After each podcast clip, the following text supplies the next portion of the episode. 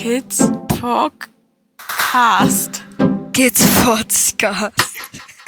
Kids Podcast. Kids Podcast. Kids Podcast. Kids Podcast. Kids Podcast. Kid Podcast. So.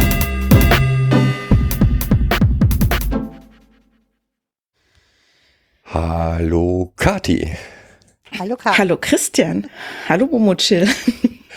Ja, auf Twitter habe ich vor kurzem irgendwann mal so einen Aufruf gestartet, weil ich gedacht habe, die Fragen, also es ist gerade bei uns viel Aufregung und ich twitter sehr viel und habe da auch viel Reaktion und hat das Gefühl, dass wir das in einer Podcastaufnahme nicht lösen können.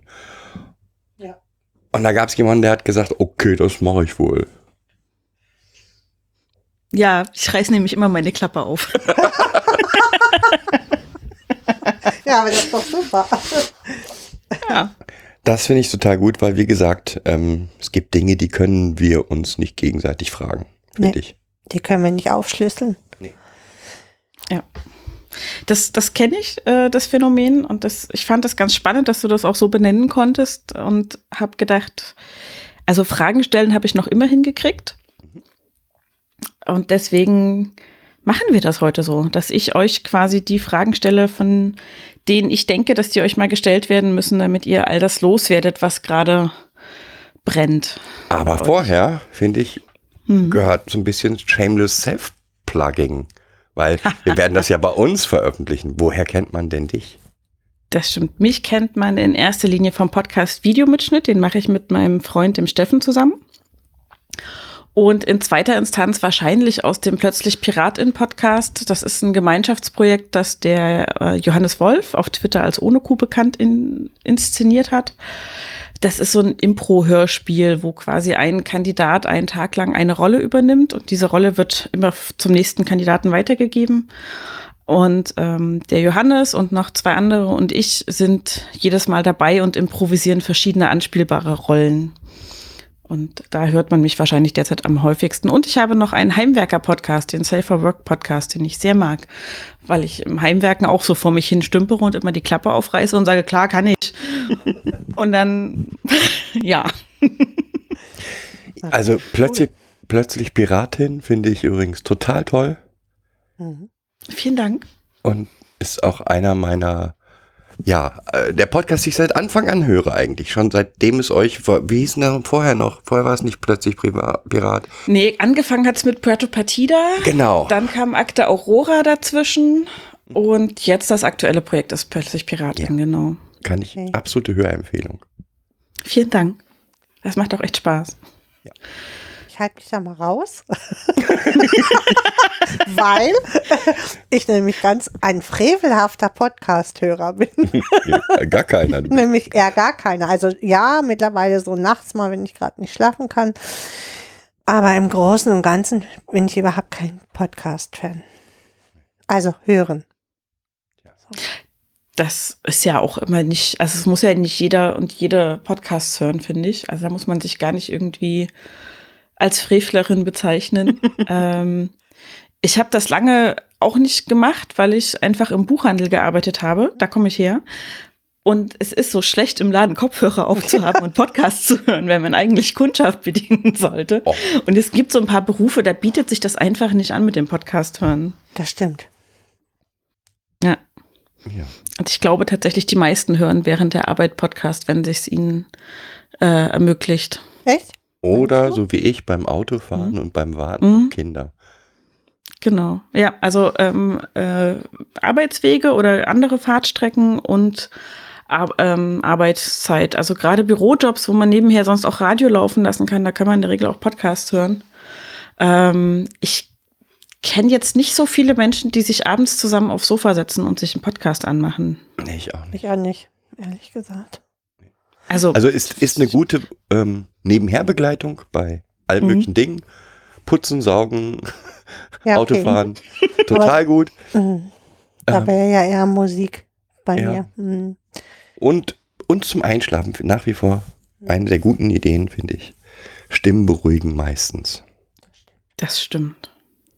Ja, Das stimmt. dann fang mal an. Dann fangen wir mal an.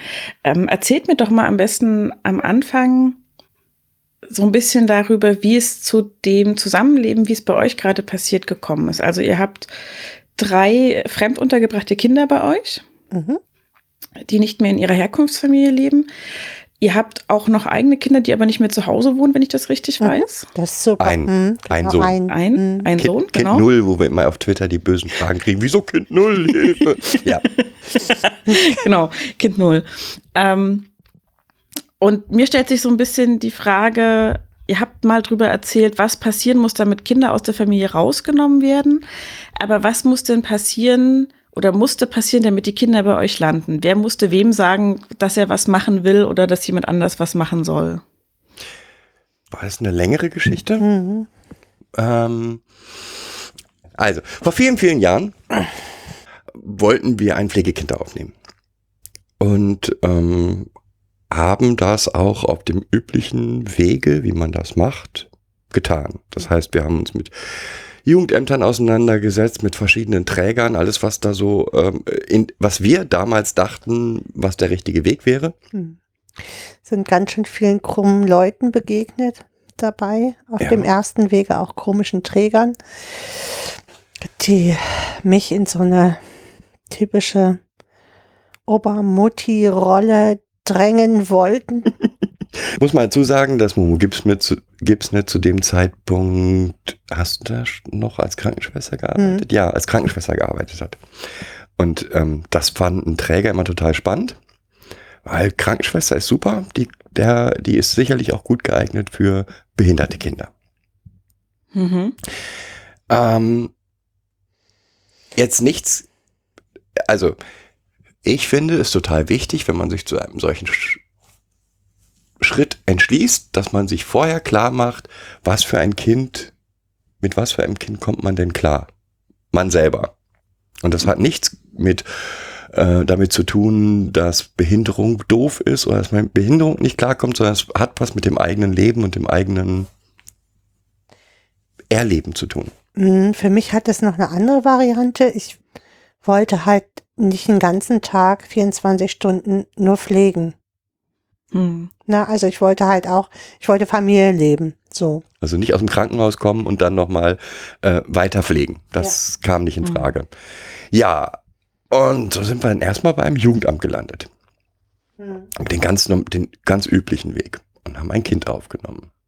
Den, äh, erstmal, das war ein, Eine Ad-Hoc-Inobhutnahme. Also, also der Weg war so, ich habe zu der Zeit noch gearbeitet in einer Hebammenschule und unterrichtet und bekam mitten im Unterricht einen Angru Anruf, ob ich ins Jugendamt kommen könnte. Und dann habe ich gesagt, klar, ich bin jetzt aber im Unterricht, kann ich äh, nach dem Unterricht kommen. Also ich habe um, ich weiß nicht mehr, 14 Uhr Schluss, kann ich dann kommen, reicht das aus?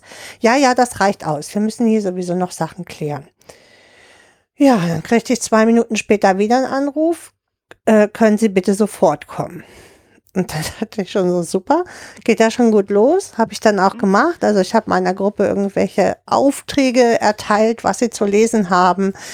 Und bin dann in das Jugendamt gefahren und hatte zwei Stunden später mh, ein Kind im Auto. im Auto. Dazu, ganz kurz, bevor wir das vergessen, davor gab's das, was Pflegeeltern durchmachen, eine Ausbildung. Mhm, Ja, also genau. und Besuche durch das Jugendamt bei der, Fam bei der Familie und da wurde der Sohnemann damals auch stark, Kind null. Kind Null, ne, stark mit ein, einbezogen. Ähm, ja, also das hatten wir alles durchlaufen. Es hieß, ja, dann können wir jetzt ja mal gucken, ob was geht und das war keine Woche später kam dann dieser Anruf. Genau. Normalerweise läuft sowas anders ab oder sollte es eigentlich anders ablaufen. Solche Kontakte bahnt man eigentlich lang, lang Zeit an, dann schläft das Kind da auch mal und, und, und, um zu gucken, ob das auch passt. Ja, also so ein Anbahnungsprozess läuft normalerweise, sollte er so ein halbes Jahr laufen oder drei bis sechs Monate. Das hatten wir alles nicht, sondern, wie gesagt, ähm, äh, also bevor sie losgefahren ist zum Jugendamt, habe ich einen Anruf bekommen. Du, da könnte sein, dass, ne? Und Mhm. nachdem sie beim Jugendamt war, ist sie, ich hatte damals ein Spielwarengeschäft, ähm, kam sie am Spielwarengeschäft vorbei und ich konnte einmal kurz im Auto gucken. Okay. Ja, und das war, das, was danach kam, war völlig beeindruckend, fand ich, weil, also wir hatten gesagt, wir können ein Kind aufnehmen. Wir hatten einen Raum zur Verfügung. Der Raum war aber leer. Ja? Mhm. Und dieses Kind brachte eine kleine Sporttasche mit. Das war alles. Okay. Keine Mit fünf Windeln mit fünf Windeln, ein bisschen äh, einer Barbie-Puppe, glaube ich. mhm. und irgendwie zwei Bodies und irgendwie eine alten Hose noch. Also nicht ausreichend gekleidet. So, aber nachdem ich dann Schluss von der Arbeit gemacht habe, bin ich noch am Abend durch die Gegend gefahren und hatte Abend ein Zimmer komplett eingerichtet mit Barbie, Ba- Babyphone und Klamotten und Spielsachen und alles, was man sich vorstellen kann. Okay. Weil Äh, darf ich kurz zwischendurch fragen, äh, könnt ihr sagen, wie alt das Kind da war? 18 einfach, dass wir Monate. 18 Mhm. Monate. 18 Monate. Mhm. mit allem, was man sich vorstellen kann. Mm, Einfach weil ähm, andere Pflegeeltern, aber auch ähm, Bekannte und Freunde mitbekommen haben, das ist jetzt so, die brauchen und alle haben ihre Sachen irgendwo aus den Ecken ge gezerrt.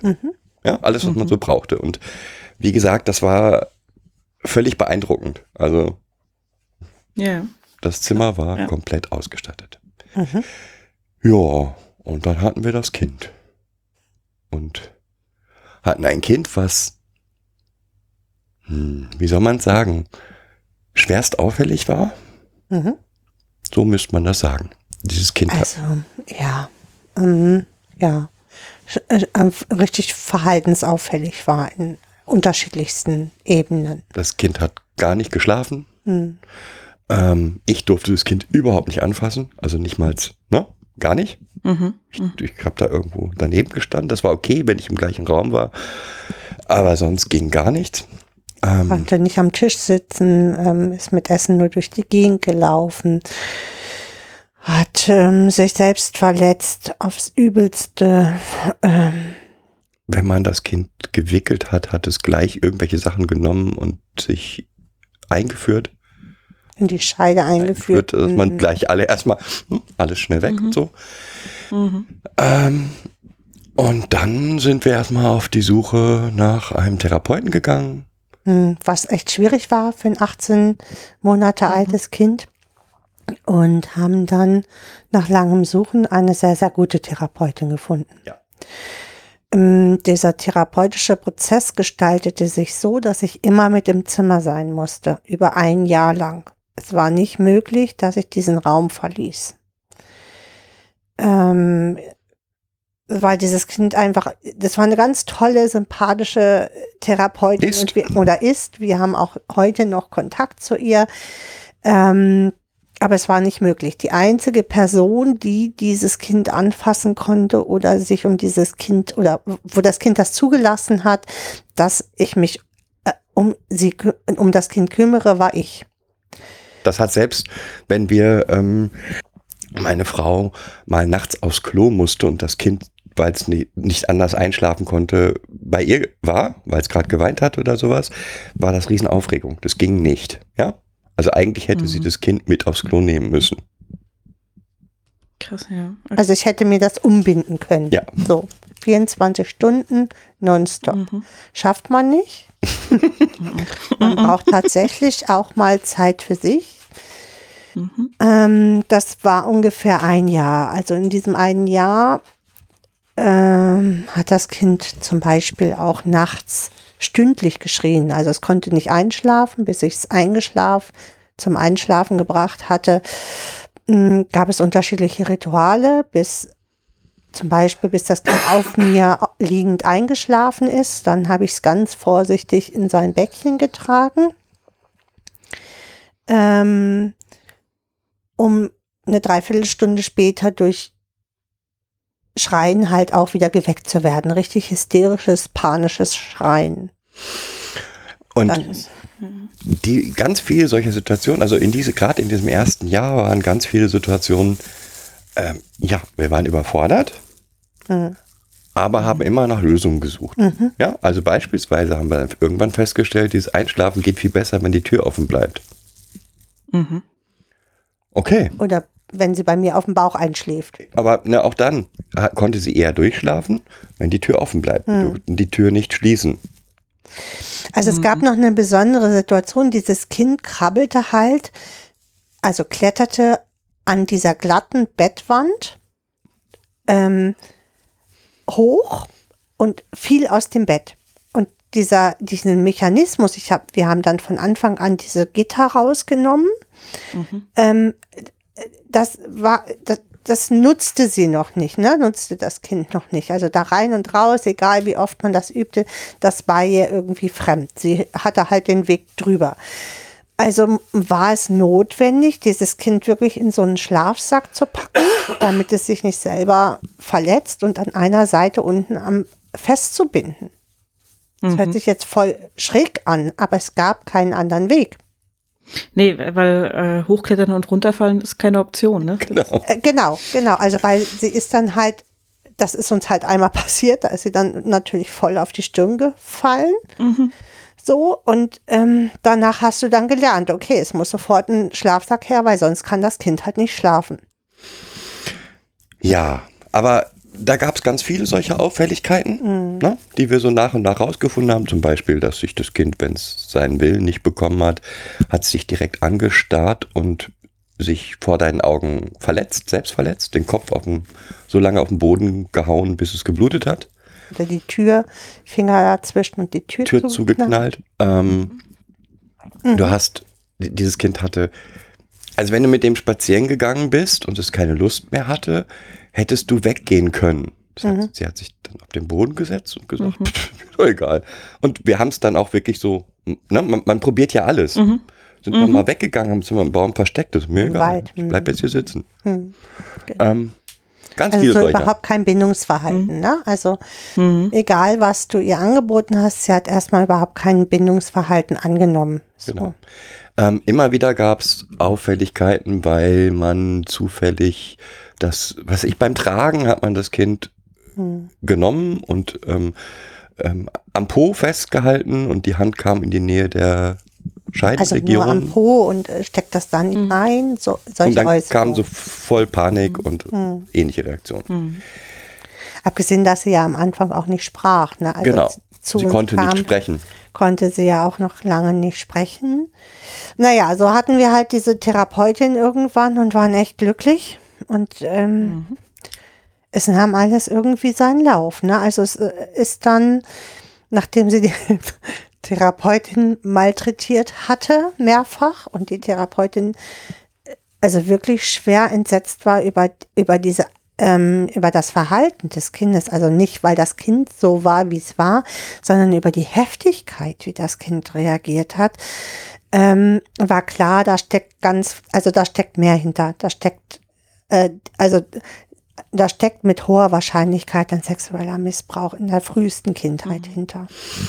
Ja, mm, ich will jetzt nicht, wir, wir lassen jetzt mal die, die Herkunftsfamilie außen vor. Hm. Also nicht, weil, weil die keine Rolle spielt, die spielt bei diesem Kind immer noch eine Rolle, Genau, ähm, sondern einfach, weil es sonst zu langwierig wird. genau. Ähm, also sie hat noch Kontakt zu ihrer Mutter. Aber Okay. das lassen wir ansonsten mal außen vor. Genau. Ähm, Nach Jahren, also diese Therapeutin hat uns insgesamt zehn Jahre mit diesem Kind begleitet und nach drei Jahren oder so sagte sie, sie äh, ich, also ich will ihr mal was ganz Klares sagen, wenn dieses Kind nicht bei Ihnen gelandet wäre, dann wäre das schon längst im Heim. In so einer, also man macht bei, wenn die Kinder Therapie machen, sinnvollerweise auch so mal Familiensitzungen, ja? Also wo die Eltern mal mit der Therapeutin reden. Ja. Genau, und äh, sie, sie können das super gut. Ja, okay. Das ist ja schön, wenn man sowas mal zwischendurch auch hört, oder? Ja. Aber es hat uns völlig umgehauen. Weil, weil wir haben gesagt, wie erstens super gut, nee. Und B, wie, wie kann das sein? Wie könnte man ein solches Kind in ein Heim geben oder ab, wieder abgeben. Mhm. Das war von an, Wenn wir, ja, Ja. wenn wir von Heim sprechen, was für eine Einrichtung meinen wir dann? Eine stationäre Jugendhilfe, irgendwie ein, Wo also ein Wohnheim für Kleinstkinder oder wo halt mehrere Kinder leben. Ähm, automatisch auch mit psychologischer Betreuung Nö. angeschlossen oder nicht das unbedingt? gibt es. Keine das Ahnung. gibt es, aber nicht automatisch. Also normalerweise sind das Regelwohngruppen, die bis zu zehn Kinder, Entschuldigung, in einer Wohngruppe haben, also in einer Gruppe haben ähm, mit zwei Betreuern. Das ist der So. Regelfall. Mhm. Ähm, Und je nach, je nach dem, wie anstrengend die Kinder sind, sag ich mal so, gibt es auch andere Person Personalschlüssel dann dort. ich würde es mal an der Bedürftigkeit des Ja, Kindes ja. festmachen. Ja, der ja. Anstrengung. Hm. Ach, sagen, kann, kann man also sagen, dass äh, die Betreuer in diesen Heimen mh, also mehrstufig eingeschätzt werden können, was äh, ihren Aufgabenbereich und ihre Qualifikation angeht, aber das Basic erstmal damit anfängt, ähm, dafür zu sorgen, dass die Kinder angezogen sind, was zu essen kriegen und gegebenenfalls zur Schule gehen oder sowas. ja, Heimerzieher ist ja ein, ein, ein Ausbildungsberuf. Mhm. Und ja, da geht es darum, nicht nur ähm, satt und sauber zu sein, sondern eben eigentlich, ja, Familie ersetzen stimmt nicht, aber ein, ein soziales Konstrukt zu bauen mit den Kindern, sodass das, dass diese fünf, sechs, sieben, zehn Kinder mit den Erziehern zusammen Alltag leben. Alltag leben können. Genau. Mhm. So soll es sein. Und die anderen halt ein Stück weit, ja, als Gruppe erleben auch nochmal. Als Unterstützung für sich selber erleben. Das ist aber natürlich für so kleine Kinder, wie, wie dieses Kind war, natürlich Mhm. besonders schwierig. Mhm. Weil, nun ja, Familie ist halt doch ein bisschen was anderes. Ja. Ja, also Ja. nochmal, wir waren völlig baff und haben, sind nach Hause gefahren und das hat uns eigentlich auch ein bisschen ein Stück weit beschäftigt. Mhm. Weil, Mhm. was, Also zudem hatte ich zu der Zeit, als wir das Kind aufgenommen haben, habe ich ein Studium der sozialen Arbeit angefangen gehabt. Also ich unabhängig. unabhängig davon. Das hatte ich mir vorgenommen, wollte ich gerne machen und habe das dann auch gemacht, trotz des Kindes. Also das Kind, ähm, normalerweise sagt man, so ein halbes Jahr soll das erstmal in der Familie ankommen, weil das aber wirklich so aufwendig war, konnte ich wenigstens so drei Tage, ne, zwei Tage zur Uni fahren. Hatten wir einen Kindergartenplatz, so einen bilingualen Kindergartenplatz. Und das ging auch mit dem Kind. Ja, Ja. Also wie gesagt, das hat uns erstmal bewegt. Mhm. Dann haben wir darauf rumgekaut, sag ich mal so. Und dann beim nächsten Treffen haben wir nochmal nachgefragt sozusagen. Ne? Ja. Also was wollen Sie jetzt damit sagen? Und dann sagt sie, ja, ich kann Ihnen sagen, ich habe hier ganz viele solche Kinder. Und die Auffälligkeit, die Sie hatten, nö, das hält keiner durch.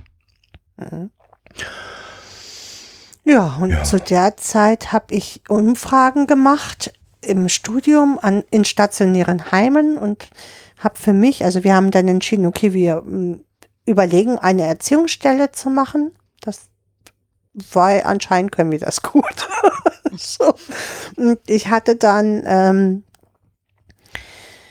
ähm, ja, ähm, im Endeffekt, ja, so Haus Hospitationen zur Evaluierung von stationärer Jugendhilfe in verschiedenen Heimen und ähm, habe mich dann ähm, aufgrund der Nettigkeit einer Sozialarbeiterin da, die die Leitung war, dazu entschieden, dort zu hospitieren. Das war eine Intensivwohngruppe für sexuell übergriffige Kinder und auch die sexuellen Missbrauch erlebt haben und ähm, habe dann dort, ich weiß gar nicht, zehnmal hospitiert, glaube ich. Ähm, also so über zwei Monate während des Studiums, weil ich, ähm, also weil wir uns im Endeffekt entschieden hatten, ähm, Kinder, also frühkindlich traumatisierte Kinder aufzunehmen, die aus dem Bereich sexuellen Missbrauch kommen. Weil haben wir ja schon einmal gezeigt. Haben wir schon einmal, ne, haben wir schon einmal gut gemacht. So.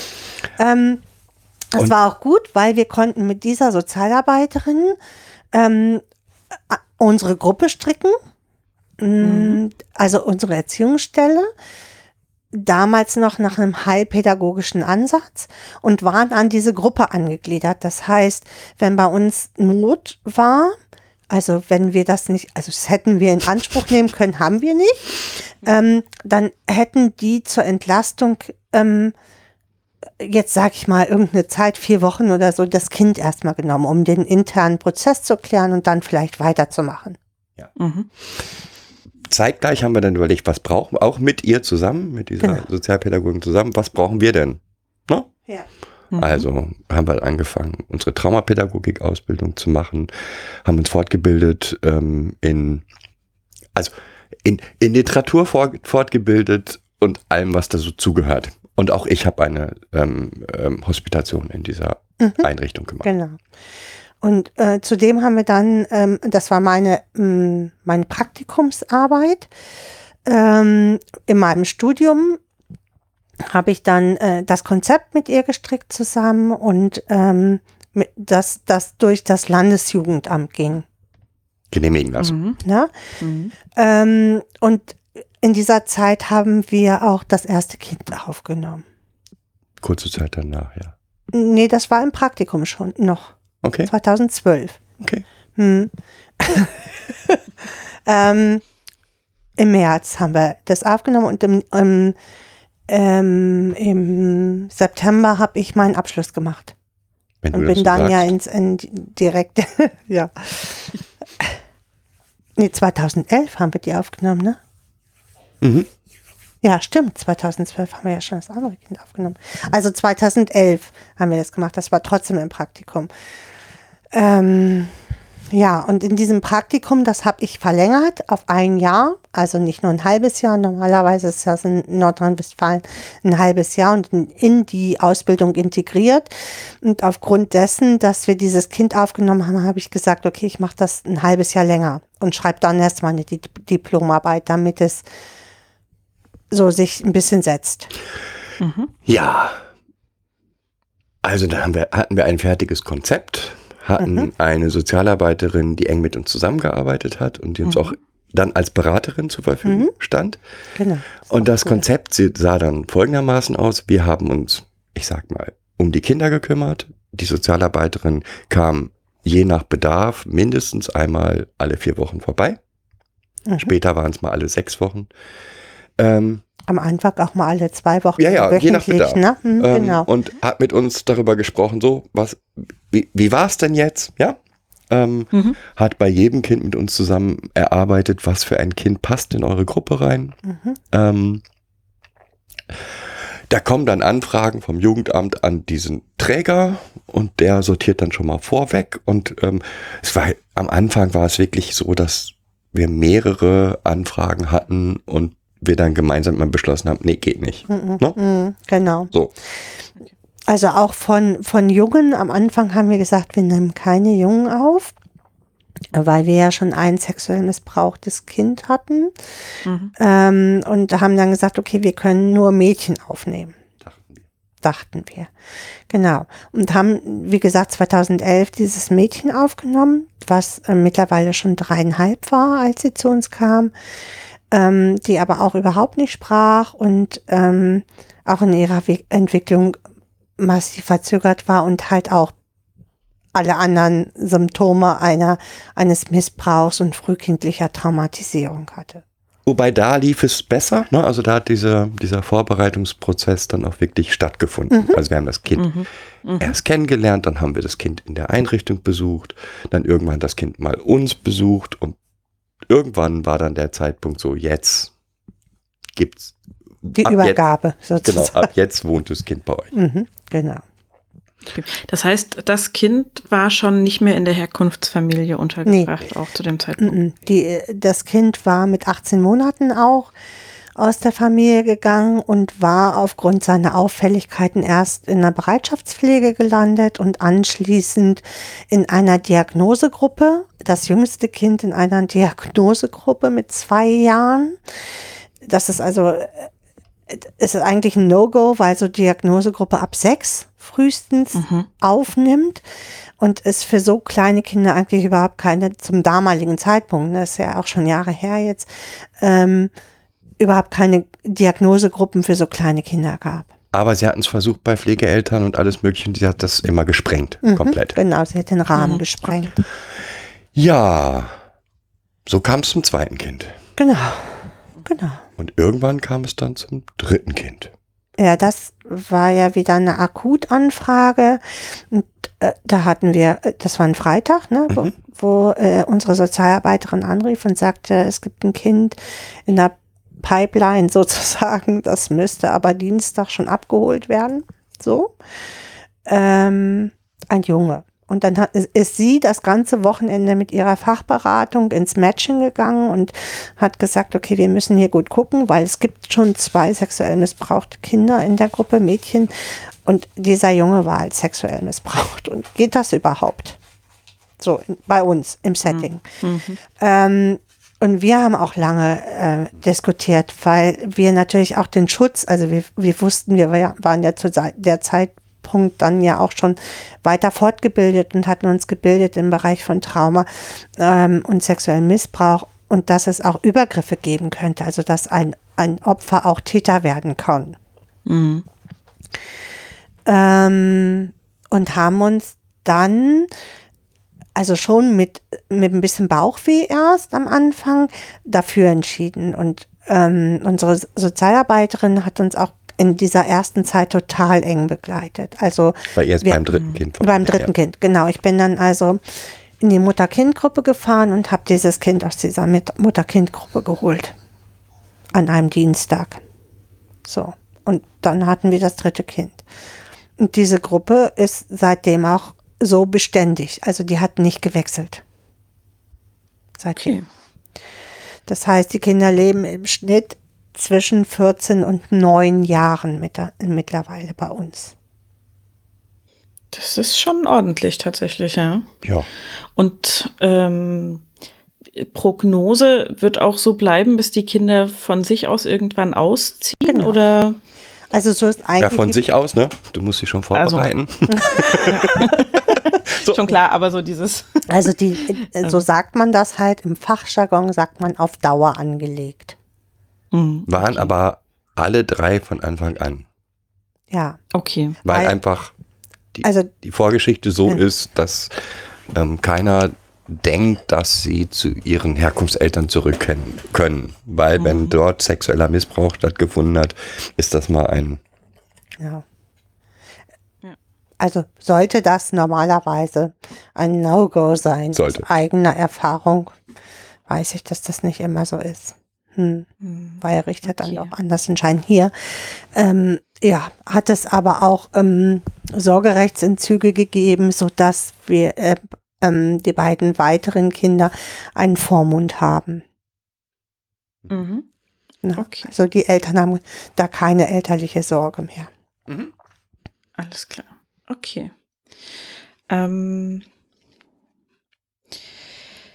gut, dann haben wir jetzt erstmal einen Überblick, wie die Situation gerade ist. Mhm. Ja. Ähm, und auf Twitter hast vor allem du, Christian, ja viel drüber geschrieben, dass vor allem ähm, wegen eines Kindes gerade das Jugendamt Stress macht. Sind die unzufrieden? Sagen die, dem Kind geht's nicht gut bei euch, das müsste woanders wohnen? Was ist deren Problem? Das ist das Verrückteste an der Gesamtsituation. Hm. Also, mh, im pädagogischen Bereich gibt es kein einziges Jugendamt, das in irgendeiner Art und Weise unzufrieden mit uns wäre.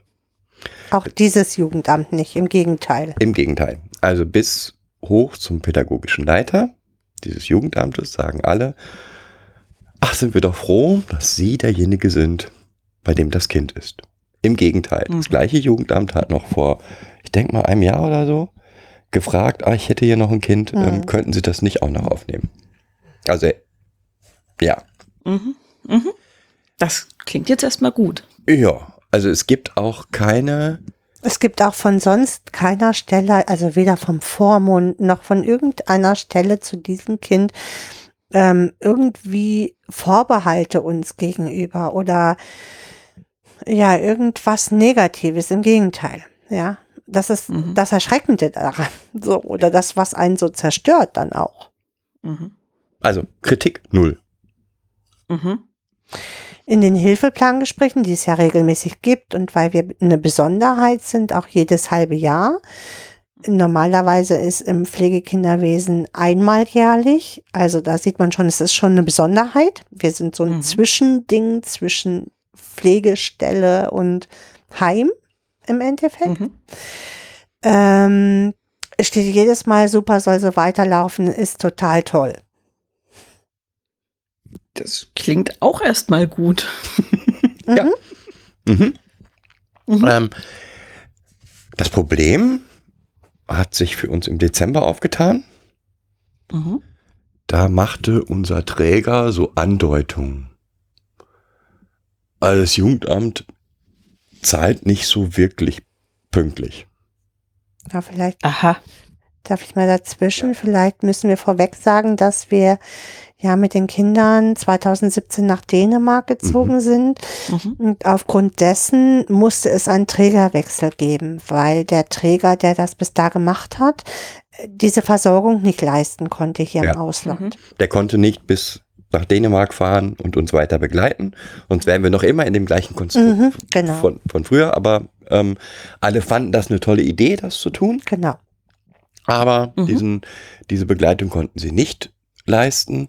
Und auch bei diesem ersten Trägerwechsel gab es genau mit dem gleichen Jugendamt auch schon Probleme. Mhm. Mhm. Ähm, Also wir haben das, wir durchlaufen das jetzt gerade ohne die Erstprüfung ein, ein drittes Mal mit diesem Träger. Äh, mit diesem Jugendamt, Entschuldigung. So.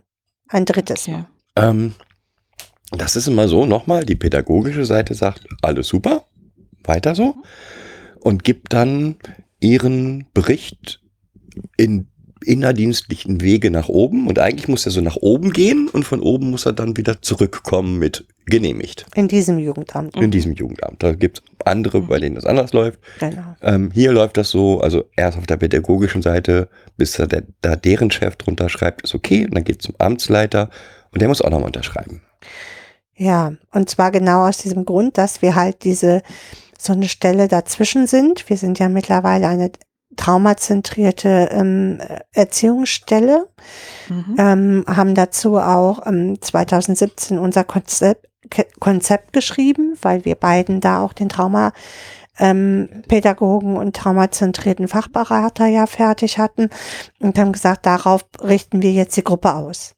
Weil das Mhm. machen wir eh schon, also dann können wir auch unsere Gruppe so nennen. So. Ähm, und hier läuft es halt so, darum mussten wir immer über die, also muss man wenn ein neuer Träger kommt, über eine Einzelfallprüfung laufen im Jugendamt. Und das deshalb, weil Jugendämter mittlerweile spezielle Kooperationen haben mit, mit Trägern und Anbietern. Und alles, was nicht im, im, im Kooperationsgeschäft ist, ähm, muss über eine Einzelfallprüfung laufen. Also sozusagen, sonst haben sie einen Rahmenvertrag, ne? Mhm. Kind bei Träger XY kostet Z. Mhm. Ähm, und ähm, da haben sie ausgemacht schon mit diesen Trägern, ähm, wie Beratung aussieht und so weiter und was es kostet. Und Mhm. unser Fall muss, da, da diese Kooperation zwischen dem Jugendamt und diesem Träger nicht besteht, jedes Mal einzeln geprüft werden. Mhm. Musste jetzt 2000. Ja, 2017. 17 dann, also mit dem neuen Trägerwechsel 2018 ist das Ja, gewesen dann. Bis 17 ist, sind wir noch begleitet worden. Und 2018 gab es dann diese Einzelfallprüfung erneut. Mhm. Mhm. So, das, diese Prüfung hat vier Monate gedauert. Mhm. Die erste hat vier Monate gedauert. Und zwar so vier Monate, dass ähm, das Problem war, ach, jetzt wird es richtig Darf ich kompliziert. nochmal zurück? Also eigentlich wollten wir Februar einsteigen, 2018. Das hat aber nicht stattgefunden. Wir sind dann erst im Oktober eingestiegen und das erste Mal ist es gelaufen ab Januar 19. ja, richtig. Also waren Also- damals schon sieben Monate oder acht Monate. Mhm. Ähm, das Problem war nur, der Träger hat dann im Oktober übernommen, Mhm. aber vom Jugendamt kein Geld gekriegt. Jetzt ist es so, wenn man beim Träger angegliedert ist, muss der eigentlich drei Monate, la- Monate lang mindestens überbrücken. Können. Mhm. Ja, weil Kann ja mal sein, dass irgendwie eine Zahlung nicht ankommt, dann dürfen die Erziehungsstellen eigentlich nicht darunter leiden, weil die das Geld ja brauchen. Ja, die müssen es ja zum Wohle der Kinder einsetzen. Genau. Ja, und das ist auch nochmal was anderes. Also einmal, also Heime müssten das schon, die müssten drei Monate überbrücken können. In dem Moment aber, wo es ähm, Pflegekinder sind, sind es ja im Endeffekt Unterhaltsleistungen, also das, ähm, äh, und die dürfen sie nicht zurückbehalten, Ja. normalerweise. Das konnte aber der Träger, den wir damals hatten, nicht, Mhm. sodass wir dann Okay. im November und Dezember ohne, Januar. und Januar ohne Geld dastanden. Mhm. Ähm, was beim ersten, also dort zu Unstimmigkeiten führte, möchte man so sagen. Komisch. Ähm, neben damaligen, ja, das war nicht nur, dass er, dass er das nicht zahlen konnte, sondern auch so, weißt du, wenn jemand ein ganz schlechtes Gewissen hat, aber das dann nicht klar sagt, ne? Also er hat immer gesagt, Ja. du, der, der Dauerauftrag ist so schief gegangen. Oder ähm, du habe ich jetzt überwiesen, wie ist noch nicht da? Weißt du, so, so richtig Mhm. ganz dumme Spielchen. So. Ja, Und, ja. und so Abschlagszahlungen immer Ja. nur. Also es kamen dann mal 200 Euro, mal 50 Euro.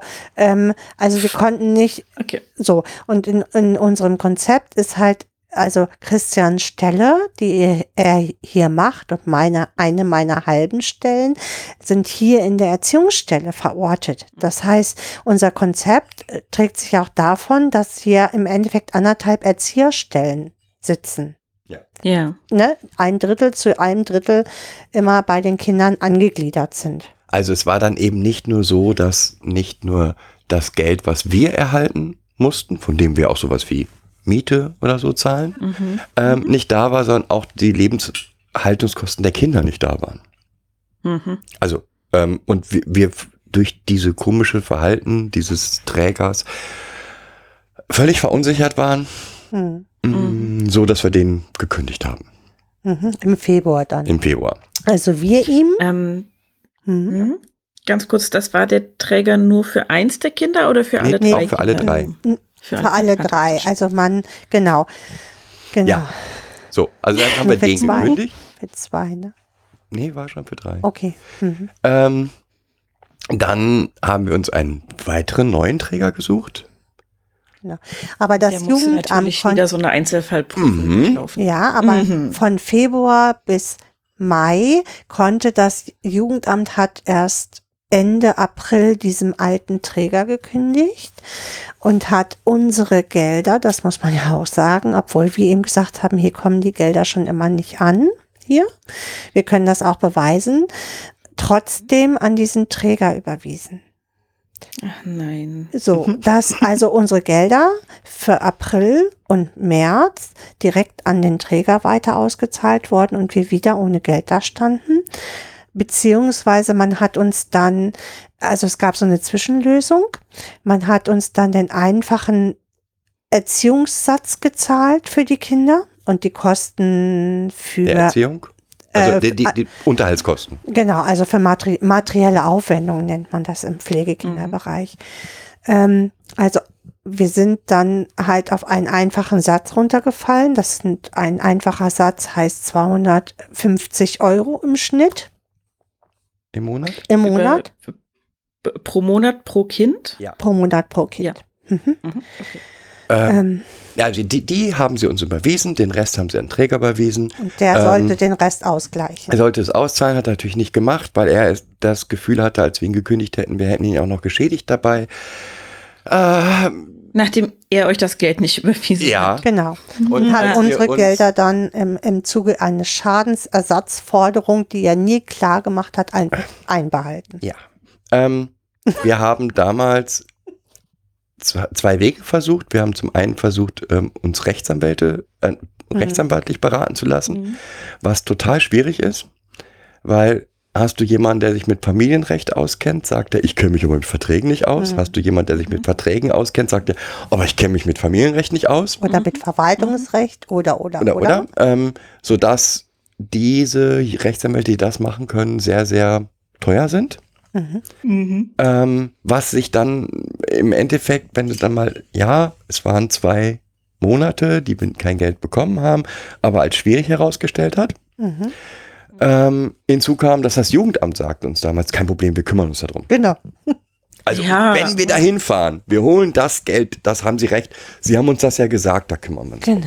In der Hilfe, das habe ich nämlich extra gefragt, in dieser Hilfeplanung, die wir mit diesem neuen Träger und dem Jugendamt dann hatten zu dieser Erziehungsstelle hier. Wie ist denn das jetzt? Müssen wir uns jetzt einen Rechtsanwalt nehmen? So, weil wir hatten schon zwei Beratungen durchlaufen, die uns über 1000 Euro gekostet haben. Ne? Ja, nicht ganz, aber egal. Das, ja, okay. Ich habe das, aber ist egal. Ist egal. Ob jetzt 900 oder 1001, ist auch wurscht. Ähm, aber in der ganzen Situation, wo du dann eh kein Geld hast, das ähm, war schon irgendwie alles hier wirklich eng. So, Ja.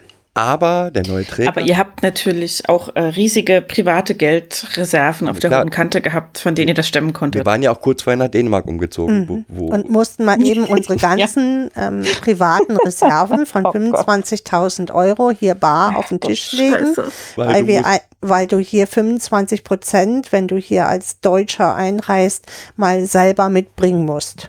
für Ach den. Kauf eines Hauses. Oh. Ähm, ja, aber auch das haben wir überstanden. Das Jugendamt hat gesagt, wir kümmern uns. Und der neue Träger hat sofort ab Beginn direkt bezahlt. Ähm, wir wissen, dass die, Trä die Prüfung dort auch ein bisschen gedauert hat, aber ähm, von da an war das Geld erstmal sicher, hat funktioniert. Das war jetzt die zweite Prüfung. Ne? Mhm. Und wie gesagt, jetzt im letzten September kam erste an, ja, irgendwie zahlt das Jugendamt nicht so richtig, Andeutungen. Und irgendwann haben wir ihm in einer Besprechung dann die Pistole auf den Brust gesetzt und gesagt, wie ist das jetzt? Ja, also ich, ich kann so mit so Andeutungen gar nicht leben. Mhm. Wie sieht's aus? Mhm. Aber da muss ich erstmal nachfragen und dann kriegten wir die Information, dass das Jugendamt seit Juni Mhm. nicht mehr gezahlt hatte. Also nicht mehr den vollen Nicht Satz. mehr den vollen Satz, sondern den, den Mhm. Satz ähm, um ungefähr 70 Prozent gekürzt hat. Mhm. Okay, das ist ja jetzt auch nicht so viel, 70 Prozent. Nein. Nee.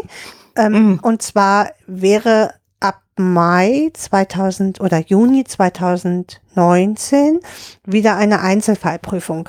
Also Gewesen. ist dieser Fall mal wieder in die Einzelfallprüfung gegangen. Also das Jugendamt macht das jetzt so, dass sie jedes Jahr, ei- einmal im Jahr eine solche, nee, ein, wenn ich es richtig verstanden ja, sie muss es zweimal nach oben geben. Wenn ich es richtig verstanden habe, ist einmal im Jahr die große Prüfung durch den Chef. Aber das wissen wir auch nicht genau, weil wir wissen nicht genau, ne, es kann auch sein, dass die zweimal im Jahr diese Einzelfallprüfung machen müssen. Mhm. Wissen wir nicht. Nur, ähm, ja, dann haben wir dann mal beim Jugendamt angefragt. Genau. Mhm. Und wir haben eine echt tolle Sachbearbeiterin dort, die ist wirklich toll. Und die sagt, ja, es ist ja wieder in der Einzelfallprüfung seit Mai 2020 Mhm. und es ist noch nicht entschieden. Und in diesem Zuge hat die wirtschaftliche Jugendhilfe entschieden, dass man sie bis dahin, bis die Entscheidung kommt, Um diese 70 um Prozent. diese 70 Prozent kürzt. Ja. Ja. Dann haben wir Im September. erstmal noch äh, weiter, weiteren Beschwerdeweg gemacht. Mhm. Ja? Erstmal einen ganz normalen, erstmal wollen wir wissen, was überhaupt los ist. Ähm, und sind so, so, haben uns so langsam die, den Beschwerdeweg nach oben, also von der Sachbearbeiterin zu ihrer Chefin. Ich habe gerade diese Szene aus Asterix vor mir. ja, genau. Formular A38. Ja. Genau, Zum ne- A38, genau. Die haben wir auch alle ausgefüllt, schön, die Formulare Zum- A38 und sind mit diesem Formular zu A, B und C gelaufen. Also zum nächsten, zum nächsten, zum nächsten. Alle haben gesagt, mit ihrer Arbeit sind wir super zufrieden. Genau. Ähm, und wir wissen auch, das muss, das muss bestehen bleiben, weil wir wissen auch, wenn das schief geht, wird es richtig teuer. Äh, also bitte machen Sie weiter. Ich sage, ja, dann zahlen Sie uns bitte, dann können wir darüber reden. Ähm, wobei das immer auch auf so einer, Ist halt immer auf so einer emotionalen Erpressung. Ähm, sie wissen Klar, weil halt, wenn ihr nicht weiter arbeitet, dann sehen eure Kinder alt aus an der Stelle. genau. Also Und- dieses und- Kind, ne? Also es geht jetzt speziell Ja, um dieses ja, okay. eine Kind Mhm. in diesem Fall, weil äh, das wäre auch äh, äh, selbst äh, im besten Fall, und das sagen auch alle, nur in einer speziellen Einrichtung aufgehoben, die im Schnitt sonst, mh, ich sag mal, zwischen 280 und 450 Euro pro Tag kostet.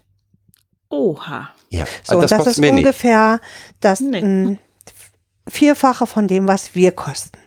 Und Mhm. wenn jetzt Ulrike sagt, das Vierfache von dem, was wir kosten, heißt es das Vierfache ähm, von dem, was wir und der Träger Mhm, kosten, genau. den wir haben. Ja, also wir haben ja sozusagen jemanden noch außen vor, der ähm, auch nicht schlecht bezahlt wird dafür, dass er einmal, theoretisch einmal im Monat vorbeikommt und mit uns drüber redet und egal. Mhm. Ja. Mhm. Ähm, wie gesagt, wir haben uns nach oben beschwert und eigentlich überall das Gleiche gehört. Aber der Chef, der macht nichts und so weiter. Daraufhin haben wir eine Beschwerde beim Bürgermeister geschrieben. Mhm. Mhm, Davor kam aber erst noch, dass uns der Amtsleiter, der pädagogische Amtsleiter, also der pädagogische Leiter, dann in einem Telefonat, an einem unserer vielen Tausenden von Telefonaten, mitteilte, ich weiß, dass es, es tut mir auch total leid, dass es sie wieder trifft, so. Ich kann das nicht verändern, aber wir brauchen jetzt einen IQ-Test. Ach ja, genau. Wieso Weil der brauchen wir einen IQ-Test? Ja, es gab ja mal irgendwie ein Gutachten, also von 2014. Und das ist auch kein Gutachten, sondern es ist ähm, eine Aussage des damaligen Therapeuten, der ohne, ähm, ohne IQ-Testung gesagt hat, na ja, wahrscheinlich, so wie der sich hier gibt, eher im Unter, ähm, Durchschnitt, Unteren Durchschnitt. Im unteren Durchschnitt. der Intelligenz der liegt. Intelligenz liegt. So, so haben Das die das auch im Bericht stehen. Genau. Also Mhm. das war diesem Menschen besonders peinlich, weil das derjenige war, der beim letzten Mal, als es so schief geht, hier ja fast schon Abbitte geleistet hat, mit uns geredet hat und dass wir doch weitermachen wollen, wie wichtig wir sind und bla bla bla bla bla. Und der war jetzt wieder im gleichen Gespräch, nur mit, ich kann Ihnen aber gerade nicht helfen und ich möchte jetzt noch eine IQ-Testung. genau. Dazu, Dazu haben wir im September die Anfrage oder schon mal, ob es aktuelle, ähm, eine aktuelle Intelligenzdiagnostik eine, eine Diagnostik allgemein. Ja, ne, genau. Eine intelligent, äh, eine allgemeine Diagnostik gibt im September eine Mail der Sachbearbeiterin bekommen. Und dann haben wir gesagt, nö, gibt's gerade nicht, aber sehen wir auch gar nicht für gegeben. Und dann haben Christi und ich einen traumapädagogischen Bericht von zwölf Seiten gefertigt. Der Vormund hat einen Bericht gefertigt. Der Berater hat einen Bericht gefertigt und die Sachbearbeiterin auch und das alles an ihren Chef gegeben. Warum das denn gar nicht notwendig ist und was das mit dem Kind machen würde. Mhm. So, jetzt möchte ich nochmal zu der Intelligenztestung. Also nochmal. Ein Jahr ungefähr nach der Aufnahme hat dieser Therapeut diesen Brief geschrieben, diesen Bericht geschrieben. Anderthalb, ja. Ähm, dieses Kind hat hier innerhalb von zwei Jahren Dänisch gelernt, fließend, so dass jeder Nachbar sagt, ich weiß nicht, ob das Deutsche oder Däne ist. Mhm. Ähm, und geht hier auf eine ganz normale Schule, ohne Schulbegleiter, ohne alles. Mhm. Mit einer Und hat einen Notendurchschnitt also? von 2,6, glaube ich. Sieben, hm, Oder 2,7. Also kein, kein Hauptfach ist unter drei. Sauber. Ja. Und jetzt frage ich mich, und das habe ich auch diesen Jugendamts, diesen, diesen pädagogischen Leiter gefragt, okay, Sie möchten wissen, ob er geistig behindert ist. Ich finde, diese Frage hat sich schon beantwortet. Ja. Ähm, Weil, also in, um de, im Jugendamt geht's ja immer um Wirtschaftlichkeit und äh, kann die, das Jugendamt das abgeben. In diesem Fall könnte es das abgeben, wenn das Kind geistig behindert wäre, nach SGB 9, also in ein anderes Gesetz und damit wäre ein anderer Kostenträger, nämlich der Renten, also der Sozialgesetzträger Ja. zuständig. Genau. Und es geht nochmal, es geht darum, dass dieses Kind ein IQ von unter 70 haben müsste. Das, danach klingt nichts von dem, was ihr über dieses Kind erzählt habt. Mhm, Ähm, ja, bei Aufnahme mhm, Mhm. hätte man das so sehen können. mhm. Also Mhm. Ich, wir testen das ja auch immer. Also im, im Zusammenhang mit dieser Sozialarbeiterin haben wir das Kind getestet. Natürlich, was so Entwicklungsverzögerung angeht. Wo können wir überhaupt ansetzen? Was braucht das Kind hier jetzt? Und da war das Kind in vielen Bereichen schon so anderthalb Jahre rückständig. Ja. Also, und das ist mit vier natürlich eine Menge. Ne? ähm, Klar, es fällt auf, natürlich. Ja, Aber genau. es ist ja auch nachvollziehbar. Richtig. Das Also, ist total nachvollziehbar. da da braucht es eigentlich keinen Experten für, um das zu verstehen. nee. Ähm, und wenn du, ich, äh, wenn wir alte Berichte lesen oder wenn wir alte Fotos sehen, dann kannst du das auch sehen. Ja? Mhm. Also du siehst ein Kind, was schwerst auffällig ist. Das hat aber nichts mehr mit dem Kind von heute zu tun. Mhm. Mhm. Gar. Also Das, das heißt, eure Erziehungsstelle ist so gut, dass es diesen ähm, Lernrückstand, Mhm. Ist das das richtige Wort? ja, Entwicklungsrückstände nennen. Entwicklungsrückstand äh, aufgeholt hat, mehr oder weniger. Also, Also, jetzt sagen wir sich jetzt auf mal Level unsere- bewegt, wo man sagt, Ja, sagen wir jetzt mal nicht nur unsere Erziehungsstelle, sagen wir mal all das, was wir getan haben. Der ist zur Ergotherapie gegangen, zur Sporttherapie gegangen, der ist ähm, Motopädie. Motopädie gegangen, der, ähm, ja, also all das hat zusammen. Frühförderung im Kindergarten erhalten. Wir haben mit ihm äh, ganz viele ähm, Sachen gemacht, was Malen betraf, ähm, was Körperwahrnehmung betraf, ähm, All das zusammen. Schaukeln. das also sind mhm. Das sind aber Dinge, die ihr initiiert habt. Also da ist nicht das Jugendamt gekommen und hat gesagt, das reicht nicht, was ihr hier macht. Ihr macht das toll, was ihr macht, aber es muss noch mehr passieren. Deswegen ähm, geben Ja. wir euch hier ein bisschen Benzingeld, fahrt das Kind mal nach A, B und C. Also. Benzingeld hätten wir auch nicht bekommen. Das ist das erste Mal, das, also, und wir hätten das sowieso gemacht. Also ähm, das haben wir bei allen Kindern gemacht. Er hat auch noch therapeutisches Reiten bekommen, weil das ja einfach für die Körperwahrnehmung nochmal ganz toll ist. Also alles, was so Körperwahrnehmung ist, haben wir mit diesem Kind gemacht. So, und das, äh, das, ja, das ist gut. Jetzt komme ich auch aus der Pflege. Ich habe lange in der Neurologie gearbeitet. Äh, Also mir fällt sowas halt sofort auf, ne? Mhm. Äh, Wenn ich, und dann gehe ich damit los, das ist doch klar. Ja. Und du weißt ja auch, in welche Richtung du dann musst. Also Ja. durch deinen äh, deinen Hintergrund hast du das Wissen, was, was helfen könnte, was Genau. ein guter Ansatz wäre irgendwo. Ja. Nur was, was uns ganz wichtig ist, das ist ein Netzwerk, was dort, ja, also Na es klar. war immer so, dass wir gesagt haben, äh, was können wir jetzt tun? Und dann haben wir es gemeinsam besprochen. Klar hatten wir die Idee, aber ähm, haben dann gemeinsam besprochen, was machen wir? Ne? Ähm, Mhm. Und ja, Also ich kann dir sagen, was daraufhin jetzt ähm, uns, also diese Therapeutin, die uns hier ja auch als Supervisorin immer mal wieder zur Verfügung steht, gesagt hätte, äh, die hätte gesagt, äh, können Sie eigentlich sehen, was für einen geilen Job Sie machen? ja, Nein, können wir nicht. So, ja. ist das beantwortet? ja. ähm, jetzt auch nochmal, ich möchte nur mal ganz kurz auf das, was dieser kleine Knirps durchgemacht hat. Die ersten vier Jahre Schule. Ja, davon musste ich die ersten zwei, zwei Jahre Schule, musste ich ihn komplett begleiten. Also der konnte nicht alleine in die Schule gehen. Es ging nicht, weil er brauchte die Sicherheit von mir, um überhaupt das dort aushalten zu können. Und in den zwei Jahren haben wir das peu à peu ein bisschen reduziert, sodass am Ende der zwei Jahre ähm, ich nur die ersten zwei Stunden da sein musste. So. Und Das heißt aber, ich grätsche mal dazwischen, um das klar zu haben einfach. Ähm, es war nicht deshalb nicht möglich, dass er alleine hingeht, weil er nicht äh, intelligent oder schlau genug gewesen wäre, sondern weil Angst ähm, Mhm. und ähnliches ein Problem dargestellt haben, die es ähm, Ja. also, Genau. wo es Also nichts mit der Intelligenz zu tun hat, sondern mit der emotionalen Also- Genau. Überforderung. Ja. Dieses Kind hat so viel Übergriffe erlebt unter, ne, oder ähm, ein Brand, in dem niemand im Haus war, wo er von der Feuerwehr ge- gerettet wurde und, und, und. Also so viele massive, mannigfaltige Übergriffe von allen aus dem System missbraucht zu werden. Mutter guckt zu und wie er missbraucht wird und sagt ihm, jetzt weißt du mal, wie das ist. Ach, krass. Ja, oder sexuellen Missbrauch der Mutter miterlebt, äh, Gewalt erlebt, die er gesehen hat.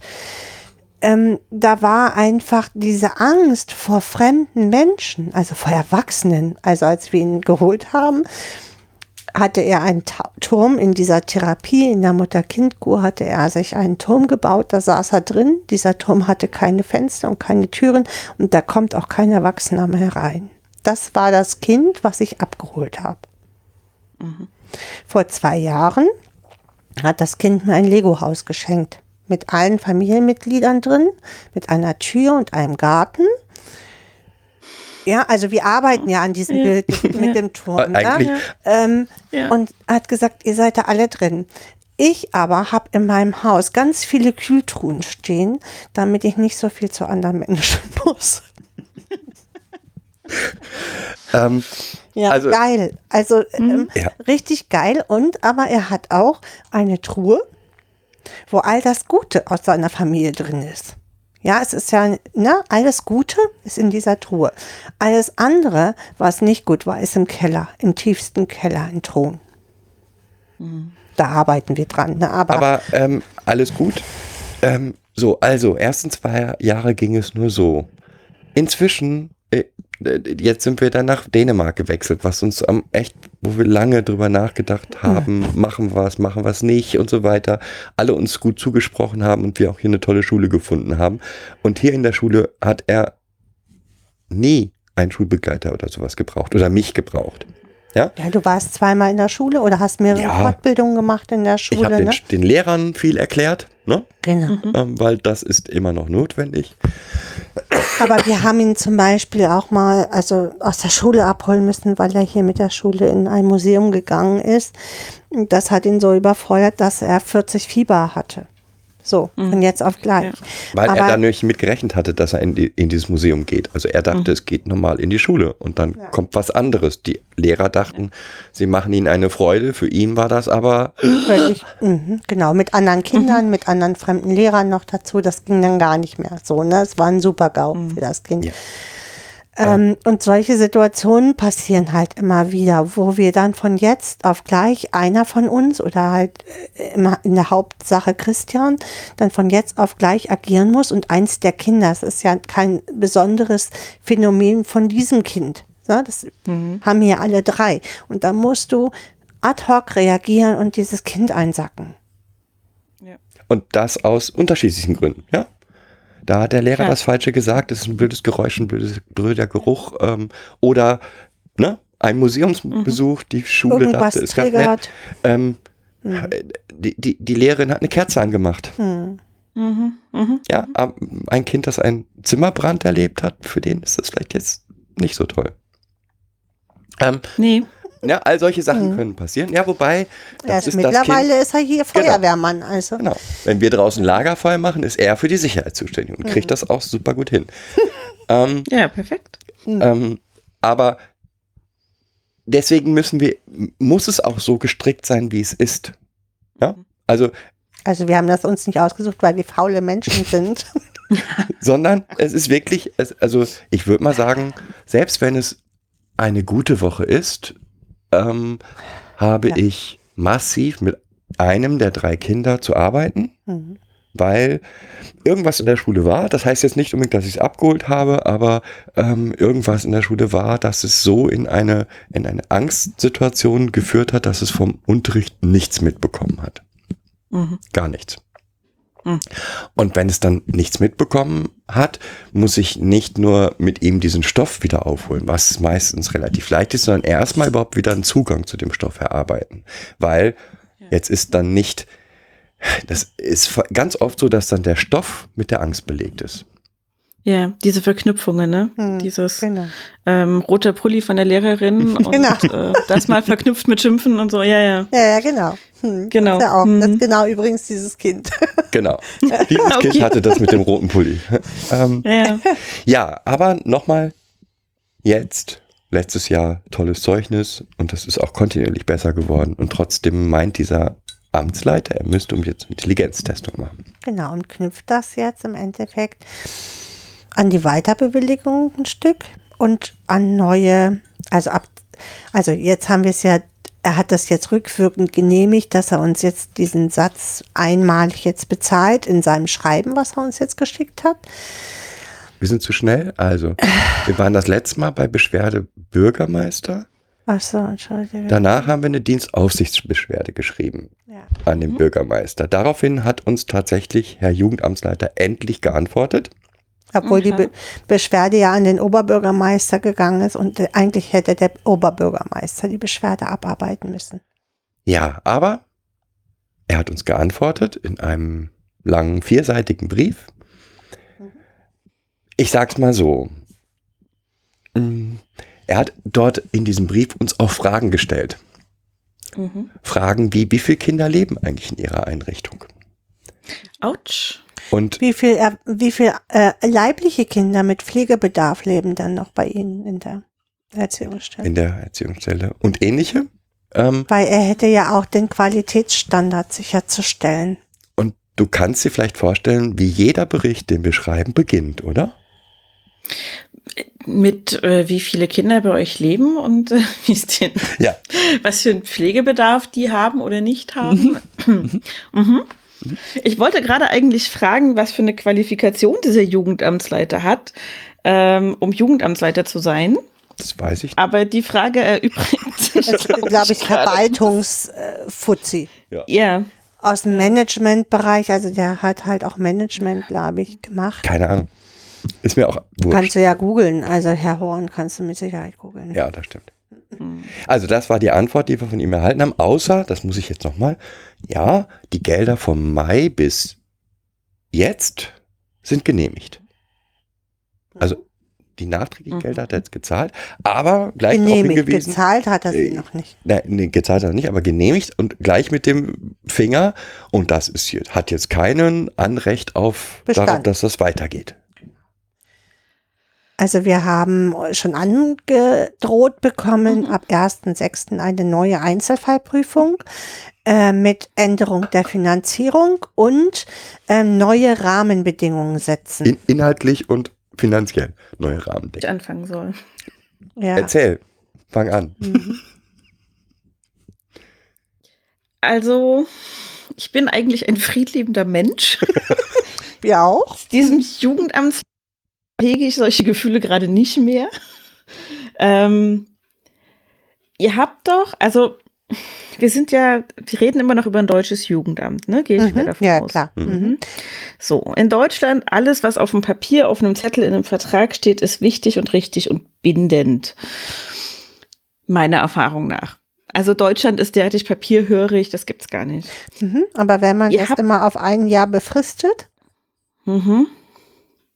Aber also diese die Befristung ist im Vertrag auch mit erfasst. Also es war klar, dass der Vertrag nur gilt bis dann und Das kann ich dir nicht genau sagen, weil dieser Vertrag, den wir, äh, also der Vertrag, woraus das Geld gespeist wird sozusagen, ist ja Mhm. zwischen Jugendamt und Träger. Der ist nicht mit euch direkt. Genau. nein, Okay. wir haben ja ist so ein Ja, sodass ich gar nicht Dreiecksverhalt. weiß. Mhm, mhm. Kann sein, dass der jährlich ist, das musste mir der, müsste mir der Träger beantworten. Mhm. Oder nicht, keine Ahnung. Wir haben immer nur den Hilfe, das Hilfeplanprotokoll, also die pädagogische Seite. Und da steht drauf, gilt für immer. zu dem und dem Satz. Also da steht auch der Satz drauf, Ja. der bezahlt Mhm. werden soll. Ne? Ähm, nur das Problem ist, dass ein Hilfeplan keine Rechtsverbindlichkeit hat. Das heißt, er ist kein Verwaltungsakt. Erst wenn der Jugendamtsleiter diesem Vertrag zwischen Jugendamt und dem Träger wieder zustimmt, ist das rechtsverbindlich. Okay. Und dieser Jugendamtsleiter ist nicht in der Lage, all die Berichte zu lesen, die ihr schreibt, die der Therapeut geschrieben hat. Ähm, und Nein. alle anderen, die euch irgendwie begleiten bei der Erziehung dieser Der kennt Kinder. dieses Kind nicht. Kinder. Gar nicht. Also es hat auch dieser Bericht wieder gezeigt und ja auch die Fragen, die ihr gestellt haben. Dass er weder das Mhm. Kind noch, Ja. ähm, Noch euch? noch uns, Uns, noch, noch- irgendeinen Bericht gelesen. Also er hätte noch nur unser einen. Konzept kennt. Ich glaube, er kennt Mhm. nur unser Nee. Konzept. Also das bin ich auch fest überzeugt. Also er hätte ja nur einen Bericht lesen müssen. Ja. Nur einen. Ja. Dieser, um Mhm. diese Ja. ganzen Fragen, die er gestellt hat, zu beantworten.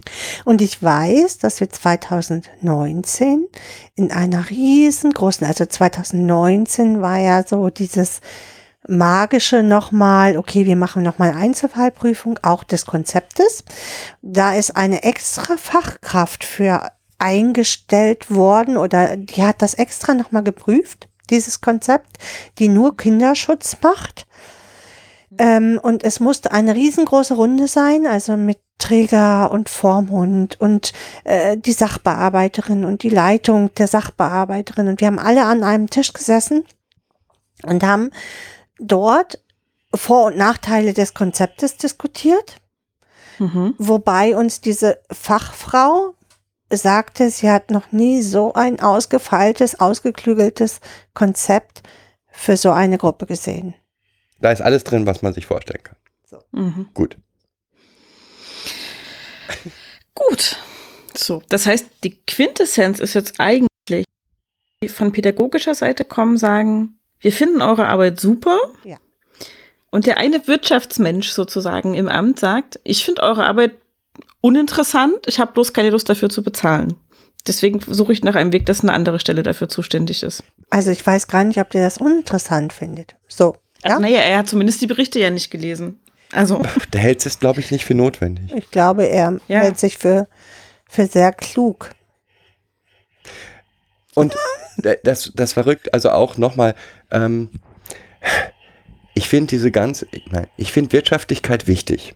Ist überhaupt Mhm. keine Frage. Ähm, ich finde es auch wichtig, ähm, auch bestehende Konzepte mal zu durchzugucken. Was macht da Sinn, macht da irgendwas nicht? Und das ist alles nicht meine Frage. Ähm, das, was aber gerade Pflegekindern gegenüber passiert, Hm. noch immer, Mhm. auch wenn jetzt das SGB 8 eventuell jetzt renoviert wird K- und damit Kinder KJ ähm, HG, Kinder-Jugendhilfe-Stärkungsgesetz. Gesetz heißt das KJS. jetzt neu, ja. Mhm. Ähm, ähm, gerade renoviert wird und dadurch einige der, der Missstände behoben werden.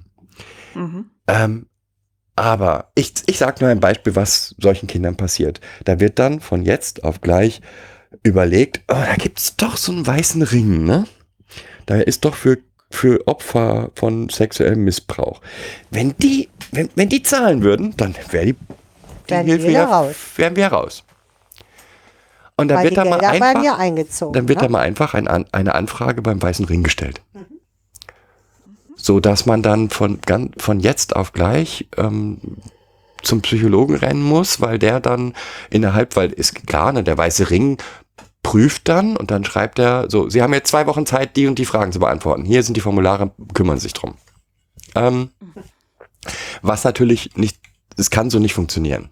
Mhm. Ja, Und im Endeffekt äh, wird sowas dann abgelehnt, weil die Kinder Zeit und Tag des Geschehens nicht bestimmen können. Ja. Weil das, kann, kann halt so ein Zweijähriger nicht. mhm, ja. Nee. Ähm, oder ähm, da, da kommt dann, wie jetzt in diesem Fall, jemand auf die Idee, ah, Jugendhilfe oder SGB 9, hm, das wird doch noch was bringen. Ähm, da ist es so, dass Kindergeld nicht komplett bei den Kindern landet. Da ist es so, dass wenn diese Kinder, also nehmen weil jetzt mal, Teile angerechnet werden als Rückzahlung äh, des Geldes, weil die Eltern dann nicht zahlen können. Also wird Teile des Kindergeldes angerechnet, um ihre eigene Jugendhilfe zu bezahlen. Was? ja, Das klingt nicht logisch. da würde es bedeuten, da, Mhm. wenn eines unserer Kinder jetzt einen Ferienjob machen würde, Mhm. dann würden, ich glaube 70 Prozent, ne? 70 Prozent des verdienten Gehel Geldes ans Jugendamt gehen. 75 bis zu 75, bis zu 75 75 Prozent. Da würde ich den Kindern nicht zu einem Ferienjob raten. Mhm. Ausbildung bis zu 75 Prozent darf einbehalten werden. Und machen die Jugendämter auch. Also diese Kinder, diese Jugendlichen zahlen dann ihre eigene Jugendhilfe ab. Äh, Ja, Möchtest du dazu noch mehr wissen? Also mh, ich habe auch andere Fälle ähm, außerhalb dieses unserer Beispiele, dass ähm, Mhm. ich irgendwelche Väter in, in, in Gefängnissen anschreiben muss, die ihre Kinder noch niemals gesehen haben, die im Gefängnis Mhm. sitzen wegen körperlicher Gewalt und Übergriffigkeit, mh, damit die Kinder dann nicht mehr in Pflegefamilien bleiben, damit der Vater dann Kontakt aufbauen kann und wir die Kinder zurückführen können an diesen Vater, weil er entlassen wird. Ja. Und das passiert immer mehr. Also es geht immer mehr darum, ähm, diese Kinder zurückzuführen zu ihren Eltern, zur förderste Pflicht und Recht der Eltern ist es, ihre Kinder selber zu erzählen, egal was sie verbrochen haben und egal was sie am Kind verbrochen haben. Das ist auch der Grund, warum wir finden, dass eigentlich dieser, unser Fall exemplarisch ist. Mhm. Ja? Weil da sitzt jemand, ich sag mal, dass 50 Prozent des Jugendamts sagen, super Job, macht es genauso weiter. Mehr. wir wissen, Mhm. ja, ne? wir wissen ganz genau, wenn nicht, dann. Und irgendwo sitzen zwei Leute, die sagen, nö. Genau, weil diese Entscheidung geht ja auf zwei Leute. Einmal die wirtschaftliche, ne? also es gibt ja im Jugendamt immer die wirtschaftliche Jugendhilfe und dann die, den Amtsleiter in diesem Fall. Ja, die wirtschaftliche Jugendhilfe kost, guckt immer darauf, dass die Kosten sich m, in der Relation halten. Die machen Mhm. Entgeltvereinbarungen mit den Trägern und so weiter und so fort und sagen, bei speziellen Hilfen musst du dann einen Antrag bei der Wirtschaftlichen stellen, das Kind braucht aber XY. Und dann sagen sie zum Beispiel, mehr als 180 Euro darf das nicht kosten. Was? Das kostet 240 Euro, kommt nicht in Frage. Und dann hast du vielleicht einen Platz gefunden für dieses Kind in dieser Einrichtung, die kostet jetzt aber 240 Euro. Kannst also nicht machen, weil die wirtschaftliche dir sagt, kannst du jetzt nicht machen. Auch wenn du aus, von der Pädagogik her sagst, das ist, wäre jetzt der beste Weg für das Kind, dann kannst du es halt nicht machen. Dann gehst du wieder auf die Suche und bestimmte Kinder bekommst du ganz schwer vermittelt. Klar, Mhm. also ne, wenn die sehr, wenn sie einen sehr hohen Bedarf haben und viele mh, Folgestörungen und also ich sage jetzt Traumafolgestörungen Mhm. haben, dann dann will die immer keine Einrichtung. Also ich habe mal, ich habe mal, ähm, ich habe mal traumapädagogische Einrichtungen angefragt für ein Kind, was mehrere Traumata hatte und die haben mir dieses Kind alle abgelehnt, weil es hieß, ja, das Kind quält ja, quält ja Tiere. Ja, aber sie sind eine traumapädagogische Einrichtung. Also, ja, Mhm. tut es. Hm. Kann ich nicht ändern. Mhm. Tut es jetzt gerade. Sorgen Sie dafür, dass das weggeht. Oh Gott. Aber, äh, ne, also, dass da die wirtschaftliche ein solches Machtpotenzial hat Genau. und Mhm. Hilfen und in diesem Fall jetzt sogar eine bestehende Hilfe. Mhm. Also, es ist ja keine neue Hilfe. Diese Hilfe besteht seit Nee. seit neun Jahren jetzt, ja. Mhm. Und äh, wir haben äh, ja schon am Anfang wurde ein bestimmtes Setting mit einem bestimmten Entgelt. Also äh, wir waren nie im normalen Entgeltbereich für Pflegeeltern. Ja, und wir sind ja auch keine Pflegeeltern. Ich wehre mich dagegen immer. Der Christian sagte immer, wir sind Pflegeeltern. Für mich sind Pflegeeltern Laienkräfte. Ja, das, es stimmt nicht immer. Aber im Gro sind es Laienkräfte. Mhm. Und wenn ich dann einen Brief eines Amtsleiters kriege, der mir sagt, dass ich Pflegeeltern bin und dass man Pflegeeltern nicht höher als 3,35 vergüten kann, ja, äh, das würde schon das Sozialministerium NRW sagen. Dann, äh, dann könnte ich auf den Tisch kotzen, weil das sagt ganz deutlich, er hat, er, er kennt nichts von mir. Genau. Er weiß gar nicht, was Nee. wir machen. Er weiß nicht, dass ich ähm, eine, eine Ausbildung zur Kinder- und Jugendpsychotherapeutin mache. Er weiß nicht, dass ich Sozialarbeiterin bin. Er weiß nicht, dass ich traumazentrierte Fachberater bin. Er weiß das alles nicht. Und er setzt mich da gerade, so- fies, wie sich das jetzt anhört, mit den Laienkräften gleich. Und dann könnte ich wirklich würgen. Ja, ist aber verständlich. Also ihr habt da ja nicht, ähm, nicht einfach nur ein Haus in Dänemark gekauft und seid mit den Kindern dahin gezogen und habt das auch vorher schon so gehandhabt, dass die Kinder halt bei euch wohnen und ihr die üblichen Elternchauffeursdienste spielt, sondern Nein. ihr habt da ja von Anfang an mehr draus gemacht. Ja. Ja. So, und ähm, auch halt mit nicht- Qualifikation nach allem, was ich äh, so mitbekomme. Ja. Und ne, selbst das ist ja aktuell, also nochmal unsere, zum Beispiel ein Traumafachberater. Äh, Zum Thema Trauma kann man sich inzwischen viel fortbilden. Ja. Aber wir haben da massiv drauf geachtet, dass es, dass es nicht irgendwas ist, sondern dass es die Ausbildung ist, die die Psy äh, Psychotherapeuten auch empfehlen, die die auch mit begleiten. Ähm, das ganze Geld, was diese Ausbildung gekostet haben, haben wir Mhm. selbst finanziert. Das ist nicht irgendwie das Jugendamt gesagt, oh, das ist eine gute Idee, das Oder zahlen wir Träger euch. gesagt Oder der Träger hätte, gesagt hätte, super Idee, zahlen wir, sondern und ähm, die sind dann eben auch nicht, die kosten dann eben nicht ein paar Mark 50. Hm. Nee, Ja?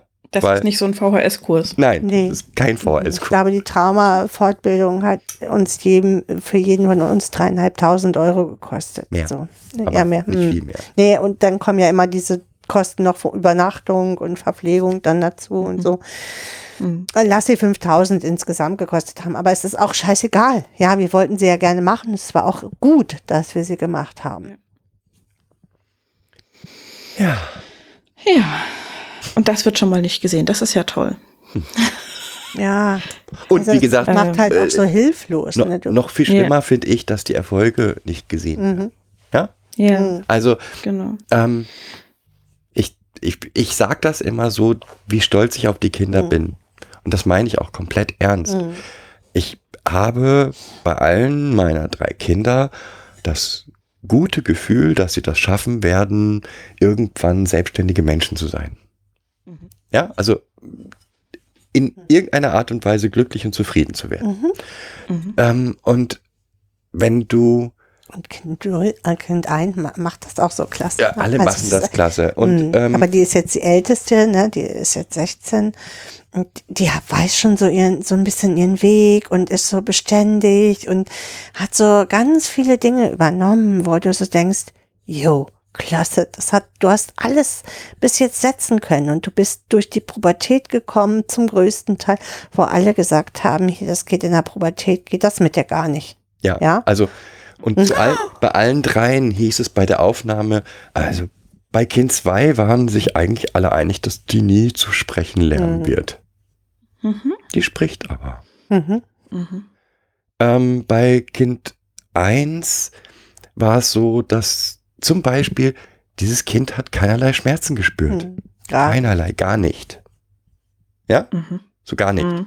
Die kam nach Hause immer mit dicken blauen Flecken und rot und, und blauen Augen Mhm. und keiner wusste, wo sie die her hatte. Wir hatten im alten Haus so einen Mittelpfeiler. So einen alten, weißt du, so ein, wie in so einem Fachwerkhaus. Ja, Der stand ja. da und da war noch dieser, diese Verzahnung, wo diese Verzahnung durchkommt. Diese, und diese Holzbolzen. Mhm. Genau, und das war halt auf und sie ist irgendwie, hat eine hektische Bewegung gemacht und ist da reingehauen. Und Mhm. das war halt so ein Holz, wie so ein Flock. Mhm. Und da hat dann die die Hand in die Hand genommen, hat gesagt, oh, ich habe mir, glaube ich, wehgetan. Und dann habe ich gesagt, soll ich mal gucken? Nö. Dann ging sie raus, kam zurück und sagte, ich glaube, es ist mehr, es blutet aus meiner Hand. So, dann habe ich mir Okay. das angeguckt Ja. na, und habe gesagt, okay, da, damit müssen wir zum Krankenhaus, weil es guckte das Ganze unter Haut-Fettgewebe raus. Und ich Mhm. konnte so auf den, die Muskelfasern gucken und habe gesagt, okay, pass auf, damit müssen wir jetzt ins Krankenhaus fahren. Und dann sind wir auch gefahren und dann ähm, kriegt, sollte sie, sollte das genäht werden. Und dann äh, hat, holten die schon drei ähm, Helfer noch, die dieses Kind festhalten. Und da habe ich gesagt, das brauchen sie gar nicht. Dieses Kind wird nicht zucken. So. Mhm. Und dann habe ich nur meine Hand ne, auf ihren Arm gelegt, habe gesagt, hier, ich bin hier. Und dann haben die ihr ja die ganzen Betäubungsspritzen in diese offene Wunde gesetzt und die Mhm. hat nicht Mhm. einmal mit der, mit der Wimper gezuckt.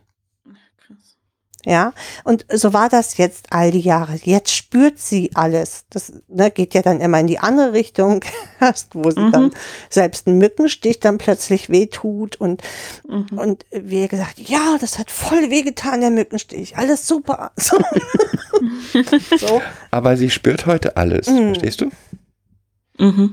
Und ähm, genauso war bei dem jungen Mann ähm, die, die, die erste Diagnose, die wir vom Jugendamt bekommen haben, niederschmetternd. Ja? Und wenn ich sehe, was diese Kinder erreicht haben, Hm. auch wir, natürlich auch wir mit ihnen erreicht haben, aber ich, ich sehe es, die Kinder haben das erreicht. Genau. Das war immer Mhm. unser, unser, oder ist immer noch unser Ansatz, wir sind im Endeffekt nur Wegbereiter. Mhm. Ja, also wir, wir helfen ihnen, ihren Weg zu finden und einen bestimmten Weg zu gehen.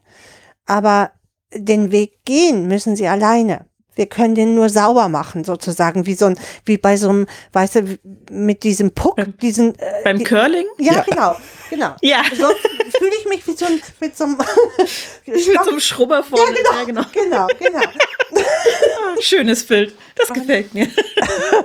Und so fühle ich mich oft, dass ich echt Mhm. nur dieser, ja, dieser Schrubbermensch bin, der das alles sauber putzt, damit sie diesen Weg noch ein Stück mehr schlittern können. So, Mhm. ja. Und ja, und dann setzt sich da irgendjemand hin, alle sagen, und nochmal, alle sagen, super, Ja. und setzt sich irgendjemand hin und sagt, nö, ich will aber nicht mehr. Und es ist nicht nur so, dass ich sauer für mich bin, sondern auch sauer bin für das, was die Kinder erreicht haben, weil er das damit in, in Gefahr bringt. Und Ja. Abgesehen, dass, äh, ne, wenn wir hier scheitern, also ich sage das mal ganz, ganz direkt, dieses Kind hat neun, bevor es zu uns kam, neun Stellen durchlaufen, also ähm, ja, also neun unterschiedliche Betreuungssettings gehabt, bevor er dann endlich mit vier zu uns kam. Und wenn das hier scheitert, wir begleiten ihn jetzt neun Jahre und er hat hier jetzt echt neun Jahre Vertrauen gefasst, diese sind hier da für mich und das scheitert, dann brauchen wir von Bindungsfähigkeit überhaupt nicht mehr sprechen, nie mehr, nie mehr. ja. Und ich möchte auch, ich habe immer Angst, dass es jetzt so äh, positiv, ne? Es, ist, es heißt aber noch nicht, dass er seinen Weg zu Ende gegangen ist. Mhm. Ja. Doch lange nicht. Also dieses gleiche Nee, Kind, klar. was hier, ja, ich sage, ist toll, was der erreicht hat, aber der hat noch einen langen Weg vor sich. Mhm. Weil dieses Kind kann keine Wünsche äußern. Kann es nicht. Gar nicht. Mhm. Also, oder mit dir ins Gespräch gehen, ob, ob es das und das jetzt haben kann oder nein, das geht nicht, weil die, er so in einer Angst dann ist, dass er das lieber nicht stellt. Mhm. Und das in ganz simplen Dingen, ja. Also stell dir jetzt vor, ich sage, ich gehe einkaufen. Dann kommt vom einen Kind, ah, ich, ich brauche dringend neue Bravo. Bla, bla, bla, also so Negerküsse oder nein, Entschuldigung, Schokoküsse. Ähm, Der nächste sagt, ich brauche meine Bravo. Mhm. Mhm. Und Kind 3 sagt, ich glaube, Mama braucht noch Haferflocken. Okay. Und Bitte? selbst auf Nachfrage sagt er, "Hm, ich brauche nichts. Mhm. Finde den Fehler. Mhm. Mhm. Ja, also selbst wenn wir am Tisch sitzen abends der, oder mittags, wie auch immer, er würde nie eine zweite Portion nehmen. Er isst das, was, was wir ihm aufgeben oder was er sich dann, ne, also selten nimmt er sich selber, meistens verteilt einer. Ähm, er würde nie sagen, hier, das reicht mir nicht, gib mir noch was drauf. Nein, er wäre, würde dann mit, nach diesem einen Teller, den er, ne, voll, den er aufgegessen hat, ins Bett gehen.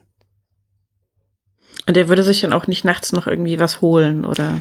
Das bei ganz extremen Fällen, aber das ist bei ihm ein anderes System als bei allen anderen. Mhm. Also Okay. der junge Mann, wenn er nachts losgeht, dann macht er das, weil er eine solche Wut auf einen von uns hat, dass er sich darüber dem bestraft.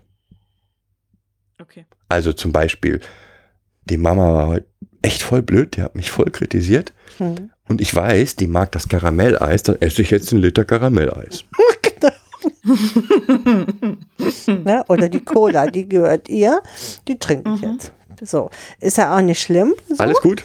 Äh, Es gab allerdings auch mal die Situation, ähm, wo er in der Nacht eine ganze Wassermelone verputzt hat, ähm, Oh Gott. weil er so Hunger hatte. Mhm. Und ich mich nur gewundert habe, wo ist die Wassermelone? Ich habe aber auch nirgends Schalen gefunden. Bis wir herausgefunden hatten, dass dieses Kind, was sich nachts zu Tode fürchtet, aus seinem Fenster rausgeklettert ist und zur Mülltonne gelaufen ist, damit wir das nicht mitkriegen, fällt ja auch gar nicht auf, wenn so eine Wassermelone fehlt. Also, Mhm. Die sind so unscheinbar, Ja. wenn mal eine weniger da ist. Ha, haben wir immer ständig irgendwo unterm Teppich liegen. Ja. Ich verliere die auch ständig. ja, genau. Und das war ah, und das tat mir so leid, weil ich so dachte, boah, er hat so gelitten heute Nacht. Mhm. Ja, diese Angst, die er gehabt haben muss, dass die Angst vor der Dunkelheit nicht so schlimm war, als das rauskommt, dass er diese Wassermelone gegessen hat. Und da denke ich so, nee, echt. Ja. Ne? Und das erinnert mich dann wirklich an diese Anfänge, wo wir dieses Kind in seinem Bett gesucht haben und es grundsätzlich unterm Bett oder im Schrank geschlafen hat weil es so Angst nachts hatte, dass wir auch nicht mehr reingegangen sind, weil es wäre nicht möglich gewesen. Der wäre gestorben, glaube ich, wenn wir nachts rein. Also so, wenn dich so pfannkuchengroße Augen angucken, vor, starr vor, ne, vor Angst, da machst du das nicht mehr. Dann hörst du irgendwann nur noch, ob alles okay ist in dem Zimmer. Von außen. Also ne? das soll ja nur sagen, da ist noch viel Weg für Mhm. uns zu gehen. Und dieser Mensch gefährdet das alles, weil selbst wenn er, wenn wir das jetzt alles überstehen, ich sag's mal so, es geht nicht spurlos an uns vorbei. Mhm. Nee. Naja, und schon gar nicht am Kind halt. Ne? Also wenn es diesen Intelligenztest mitmachen muss, etc., weil so schlau ist dieses Kind, dass es weiß, was ein Intelligenztest ist und dass da jemand vermutet, dass es nicht intelligent genug ist. Genau. Genau. Also äh, zumal diese Kinder sich ja so schon nicht in Frage stellen können, ja. Also das sind Kinder, die im Unterricht keine Hypothesen bilden würden. Niemals. Ja, weil das ist viel zu viel Unsicherheit. Ja. Mhm. Die Lehrerin hatten hier zu, äh, am Anfang der Dings so eine tolle Ideen. Ähm, kennst du diese, diese Detektivaufgaben sozusagen, ne? Wo man Mhm. den Täter rausfinden muss. Du hast irgendwie 20 Aussagen, acht Personen Ja, und, ja. ne? Das Typ. Mhm. Diese Aufgaben waren für unsere Kinder Kaum die lösen. Hölle. Mhm. Mhm. Weil sie hätten sich ja erstmal so, zu, das macht man ja, indem man in Gedanken durchspielt, vielleicht ist es A, probieren wir mal aus. Ja? Mhm. Mhm. Und allein diese, ich nehme jetzt die auf, nehme jetzt an, es ist A und nachher ist es falsch, um Gottes Willen. Mhm. Mhm. Das geht nicht. Schon das Falsche angenommen zu haben, ist, Genau. selbst wenn es niemand gehört hat, Genau. ist, ähm, ja. Richtig. Also, ne, wenn die Kinder können ohne Probleme, wenn ich ihnen einen Weg vorzeige, den Weg verstehen und den Weg dann anwenden, ohne Probleme, in, je, in jedem Fach. Mhm. Aber eine Aufgabe, in der sie erstmal explorieren müssen oder Mhm. ähm, das ist viel zu viel für die. Wobei Kind 3 so ganz vorsichtig immer mal wieder anfängt, ne? Also, Ja, der ist auch, das finde ich total gut. Also auch wieder so, um zu zeigen, was für Entwicklung diese Kinder machen. Als der hier nach, als wir hier nach Dänemark kamen, war die Schule der Meinung, oh, Mathematik ist echt schwierig. Wir sollten ihn vielleicht mal auf Dyskalkulie testen. Mhm. Und dann haben wir gesagt, klar, macht, ne? alles unterschrieben. Mhm. Und ein halbes Jahr später hat die Schule gesagt, wir machen es doch nicht. Ist irgendwie, jetzt klappt es. Und aktuell hat er in Mathe, glaube ich, eine 3. mhm. Und ich merke hier zu Hause, dass er richtig Spaß an Mathematik hat. Mhm. Ja, und dass er das anwenden kann und Spaß da auch. Und der, der macht auch schon mal sowas wie, ich bild doch mal eine Hypothese in dem Bereich. Aber dazu braucht er halt eine enorme Sicherheit. Mhm. Mhm. Und aus der heraus kann er dann diesen Schritt machen. Und ähm, ja, Mhm. Krass. krass. Mhm. Ja. Und dem Kind sagst du dann, von deinem Intelligenztest hängt ab, ob deine Pflegeeltern, Eltern, ErzieherInnen weiter Geld kriegen. genau. Und wie viel? Sauber. Genau. Und wie viel, genau. Genau. Sauber. Ja. Völlig gut durchdacht, psychologisch wertvoll, pädagogisch wertvoll. Sätzen sechs. Ja, Ja, ja, ne, also da überlegt halt keiner, was das mit dem Selbstwert dieses Kindes macht, was sich jeden Tag mühsam irgendwie aufrecht, aufrichtet. Ja, so, so sehe ich das. Ja. Also das ist wie, wie so ein, morgens ist dann noch so ein, so ein kleiner vorgebeugter Affe und dann äh, über jede Aufgabe am Tag steht er irgendwann. Ja, und ähm, dann kommt die kleinste Kleinigkeit, dann sackt er wieder wie so ein Affe in sich zusammen. Und du, du pufferst ihn immer nur und sagst, hier, nu geh doch mal, das schaffst du schon. Komm. Ne? Und, äh, und das trägt ihn so weit, dass er das über den Tag aufrechterhalten kann, das Selbstbild von sich. Ne? es gibt tausend und auch das, also Deswegen sage ich ja immer, die Kinder schaffen das, ja. Mhm. Also als Beispiel, dem jungen Mann haben wir dann angefangen, irgendwann mal die Aufgabe zu geben, immer wenn er eine Frage stellt, einen Strich zu machen. Ja, weil dieses Fragestellen muss er ja lernen und am besten geht das ja über die Dinge, wo es einfach ist. Und es ist total cool zu beobachten, wie der das dann auch versucht und ne? nicht immer mit dem gleichen Erfolg, aber von Tag zu Tag mehr. Und ich weiß nicht, irgendwie von null Fragen dann irgendwann bei 14 Fragen am Tag angekommen ist. Super. Und ja, trotzdem muss er diesen letzten Schritt noch machen. Aber er ist bei 14, 14 Mal am Tag, fragt er irgendwas. Darf ich Schokolade haben? Mhm. Aber er hätte das früher nie gemacht. Hm. Krass. Ja. Mal pragmatisch gedacht, habt ihr die Möglichkeit, wahrscheinlich nicht, ein anderes Jugendamt für dieses Kind zu beantragen, das sich kümmert? Nein. Nein. Nee, ne? Wir haben die einzige Hoffnung, dass dieser, also erstens haben wir die einzige Hoffnung, aktuell, so sehe ich das, ähm, doch vor Gericht zu gehen und diesem Menschen vor Gericht einmal klar zu machen, nee, so geht's nicht. Am Ende des Jahres geht dieser Mensch auch in Rente. Nichtsdestotrotz, aus meinen Erfahrungen, was so nachwächst, ist er schlimmer als besser. Die Angst ist zumindest mal da. Gerade, gerade in Ämtern. mhm, genau. Mhm. Und neue Besen wollen dann besonders sauber kehren. Und, und das sind so meine Erfahrungen eigentlich. Ähm, alles, was da so nachwächst, ist eher schlimmer als besser. Und wie gesagt, es geht uns aktuell ja auch darum, aber eben auch darum, das kann so nicht weitergehen. Mhm. Nee. Weil, ähm, Die Entwicklung kann ja so nicht weitergehen. Es kann nicht sein, dass da pädagogische Kräfte sind. Also ich spreche jetzt mal, selbst wenn ich jetzt nur auf die Sachbearbeiterin gucke, die ihren Fall kennt, die sich in den Akten auskennt, die die Berichte alle kennt, die nicht gehört werden und wo die pädagogische Meinung weniger wert ist als die wirtschaftliche Meinung. Das kann so nicht weitergehen, weil das wird die Kinder zerstören. Na, das haben wir ja mit diesem Film Systemsprenger von dem Menno Baumann, ähm, der da als Berater auch gearbeitet hat, ja gesehen. Also ähm, im Endeffekt machen wir genau das mit diesen Kindern. Hinterher, die, die Fälle, die wir alle überhaupt nicht mehr abholen konnten, sind Systemsprenger.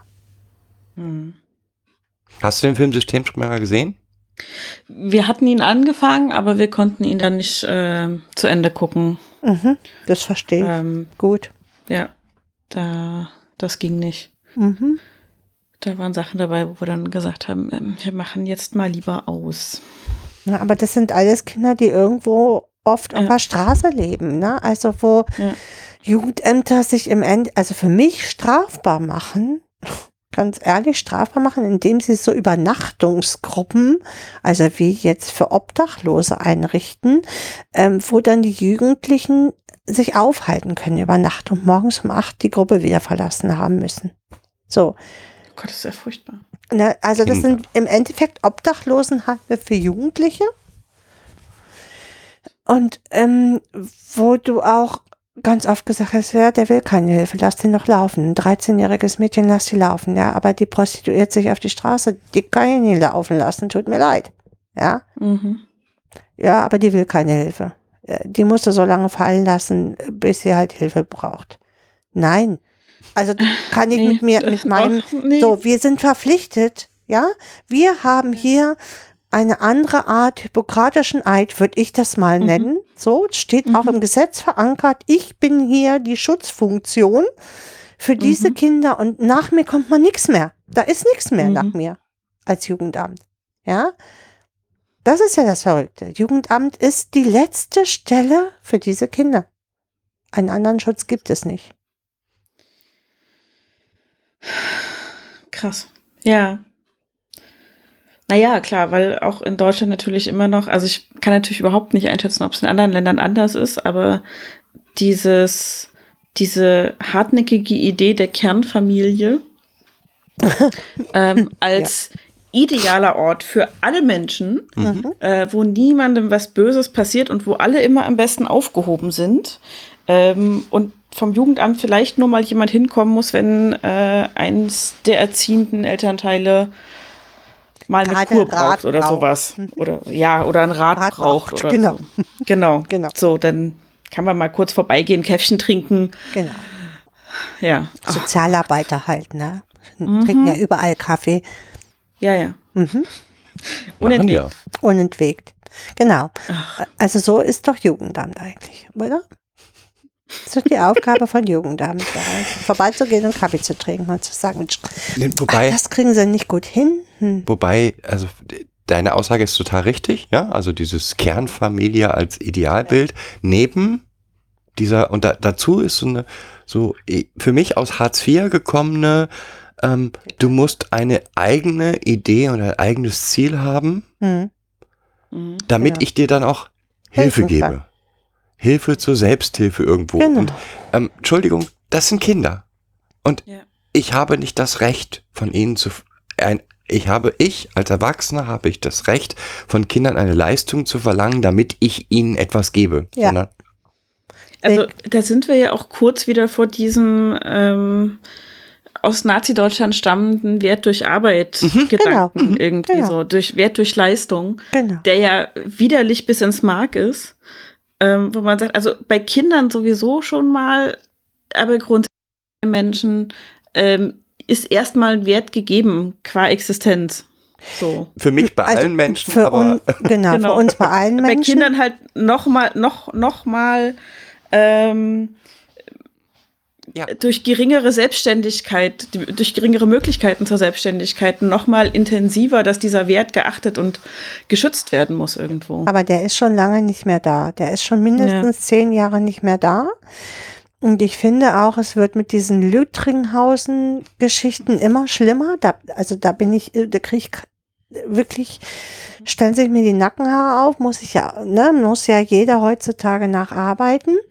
Aber es geht immer darum, einen 13-Jährigen oder 14-Jährigen zu fragen, was sind denn deine Ziele fürs nächste halbe Jahr? Und jetzt frag mal jemanden, der mitten in der Pubertät ist, der gerade vor einem Jahr von seinen Eltern rausgeflogen ist, weil er sich nicht benommen hat, was der für Ziele hat. Ganz ehrlich, Mhm. ich habe keine Ziele. Ich weiß überhaupt nicht, was ich will. Ja, das verstehe ich. Hm. Ja. Ich verstehe das äh, total. Super nachvollziehbar. Ja.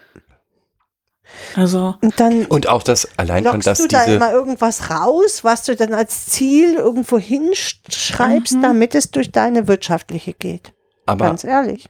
allein auch allein schon überhaupt den Gedanken, dass sie ein Ziel haben könnten. Mhm.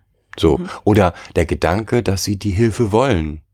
mhm. Es ist, es, es geht nicht darum, finde ich, ob ein Kind die Hilfe will, Ja, sondern es braucht ich, die Hilfe. ja, es braucht, die Braucht Hilfe, sie, es ja. benötigt sie.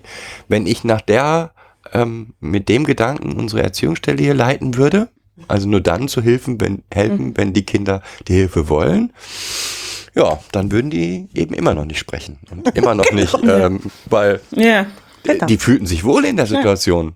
Entschuldigung.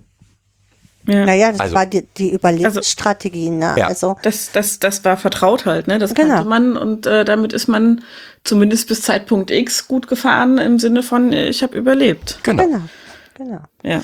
Es war die reine, reine Überlebensstrategie. Tja, Und also wenn ich mir dann angucke, mal so aus dem Nähkästchen geplaudert, mein Bruder, der ist ein Jahr älter als ich, der wird 38 im Sommer, der hat jetzt rausgefunden, was er will.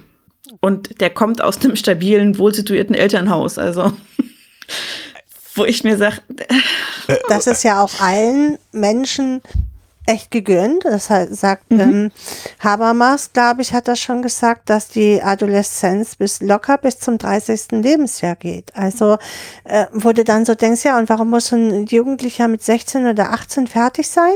Also mit 18 versuchen, versucht man die aus der Jugendhilfe zu drücken, wo die Jugendhilfe eigentlich bis 21 geht. Und äh, bei so schwer traumatisierten Kindern eigentlich sagt man, naja, die brauchen locker bis 27. Ja? mhm. Also bis sie das aufgeholt haben und das Vertrauen haben, dass, also das eine ist ja das Vertrauen hier. Ja, das andere ist dieses Vertrauen auf andere Menschen zu übertragen, dass ich überhaupt eine Ausbildung machen kann. Mhm. Also Nicht, dass ich das meinen Kindern nicht irgendwie zutraue. Genau, aber das braucht halt, das muss ich setzen, das muss ich ausprobieren, da muss ich Fehler machen dürfen, da müssen Leute mich auffangen können. Und das passiert alles nicht. Weil wenn, weil man möglichst schon mit 16 die Leute heute fragt, möchtest du dich verselbstständigen? Bitte was? Dann gehen die in eigene Wohnung mit einem Sozialarbeiter. Das nennt man Verselbstständigungskonzepte. Mhm. Und dann wohnen die halt alleine in der Wohnung. Oder wohnen in so einer ausgegliederten Wohnung noch am Heim angegliedert, also an diesen, Mhm. wo sie vorher vielleicht waren, und üben dann ähm, Einkaufen, mit Geld umgehen, ähm, ja, ihre Behördengänge alleine zu regeln und so weiter und so fort, bis man sie dann halt mit 17,5 oder 18 dann aus der Jugendhilfe endlich entlassen kann. Meine Güte. Muss man doch schaffen, oder? Mit 18 ist dann mal Ende. Ein kurzer Gruß an all die Langzeitstudierenden, die noch bei ihren Eltern wohnen, Mhm. mit über 20. an dieser Stelle. Nicht? Ja. Und- äh, und dann aber hinterher behaupten, sie haben alles ganz alleine geschafft. Und, Ja, Mhm. genau. Mhm. Die waren so selbstständig, genau. Ja, ja. Das ist schon echt, ne? Das macht mir ja auch für diese Kinder hier natürlich Sorgen, wenn ich so diese Entwicklung sehe, dass das so Alltag ist. Und das ist ja, sind ja nicht drei Kinder.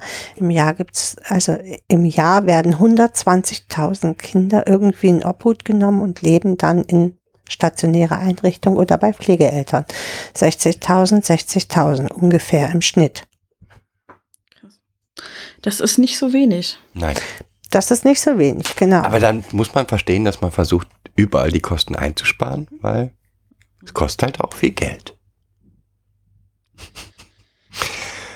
Genau. Ja, Ist und natürlich, ja, und wenn Kinder schon so viel Geld kosten, dann müssen sie schnell Leistungsträger werden, Genau. die dann äh, in der Gesellschaft auch wieder das rein erwirtschaften. sind sie ja alle nicht. Also ähm, Das ist ja das die, Schizophrene. die äh, Verläufe, die äh, man so in den Jugendämtern hat, wenn man da einmal einen hat, der eine Ausbildung macht, ja, Mhm. der das schafft, mit 18 eine Ausbildung abzuschließen, den, den feiert man. Ja, also den feiert man, weil natürlich so viel Vorschädigung eigentlich ist. Das, das ist das Gleiche. Wie soll ich jemandem vertrauen, dass er mich hier leitet, dass er mich an, ausbilden kann, mich anleiten kann? Wie soll das gehen? Was nicht heißt, dass es nicht unter Pflegekindern und fremdengebrachten Kindern auch Kinder gibt, die studieren Ja. und Kinder, die erfolgreich sind. Das Genau. sagt das alles nicht. Aber das ist halt nicht das Gros. Das sind Ausnahmen. Wenn man sich dann anguckt, wie es zu diesen Ausnahmen gekommen ist, wird man eher auf so ähm, durchdachte und ausgefeilte Erziehungskonzepte wie eure stoßen, als auf ich habe die Pflegeelternausbildung gemacht und genommen und das war's. Wahrscheinlich. Wahrscheinlich, aber oder eben nochmal, das ist ja auch das, was wir immer sagen, ähm, Trauma Auch. und Trauma ist unterschiedlich, ja. Also es kann Mhm. genauso gut sein, dass ein aus dieser ganzen Struktur ein sehr ängstliches, aber extrem aus dieser Angst heraus extrem Funktionales. Kind. funktionales Mhm. und lernfreudiges Ja. Kind entsteht, ja. Mhm. Also Ja. hochfunktional, was unbedingt ähm, jeden Tag, Selbstständig sein will. ja, So. ne? Sich, sich beweisen will, dass es was kann. So. genau. Gut genug sein und alles. Genau, genau. Und- die sind hochfunktional, diese Kinder. Na, also Mhm. das, und die schaffen das auch meistens irgendwie möglichst Mhm. in verkürzter Zeit ein Studium zu machen oder drei auf gleich, gleichzeitig oder, oder, oder. Wenn man Also- die dann fragt, ob sie denn, was sie denn geleistet haben, dann nicht, nee, war nicht Nee, gut. war nicht gut genug. Genau. Nicht gut genug. Weil ich, ich fühle mich nämlich nie gut genug. So. Mhm. Ne, also, also nicht gut genug zu sein, kann auch ein Motivator sein, ein unendlicher. Hm. Naja, und die Bestärkung unserer Gesellschaft für erbrachte Leistungen ähm, im Sinne von guten Noten und guten Abschlüssen bestärkt natürlich diesen, diesen Leistungsdruck noch Genau. mal mehr. Genau. Oder ne, von Gott. guter Arbeit, die wirklich qualitativ hochwertig ist, auch wenn man nur Erziehungsstelle ist. Mhm. Um da mal Gott. vielleicht Ja. die Runde zu kriegen. Hast du noch Fragen? Hast du Fragen, genau. Haben wir noch Themen? Ähm, vielleicht einfach, weil ihr auch mehrfach angesprochen habt, dass ähm, ihr auch immer wieder angefragt werdet für ähm, Akutunterbringung und ähnliches. Es gibt nicht genug Pflegeelternstellen, höre ich da so raus. Nee, sowieso nicht. Also ähm, genau, das ist schon ganz lange ein, ein Manko Mhm. ähm, und wird äh, im Zuge der, der Kosten ähm, gerade noch ein größeres Manko, weil ähm, Jugendämter gehalten sind, Unterbringung möglichst in Pflegefamilien zu machen. Einige Jugendämter, nicht alle. Mhm. Und das heißt, ich auch viel ältere Kinder dort unterbringe, was nicht immer schlecht sein muss. Ja, es gibt auch ältere Kinder, wo das- durchaus passieren kann oder ähm, nicht passieren kann, sondern äh, äh, gut gehen kann. Aber in der Regel geht das halt nicht gut, weil äh, da einfach so wenig Vertrauen in familiäres Setting ist. Ähm, da macht das gar keinen Sinn. Ja, da sind so Wechselschichtstrukturen viel besser. So.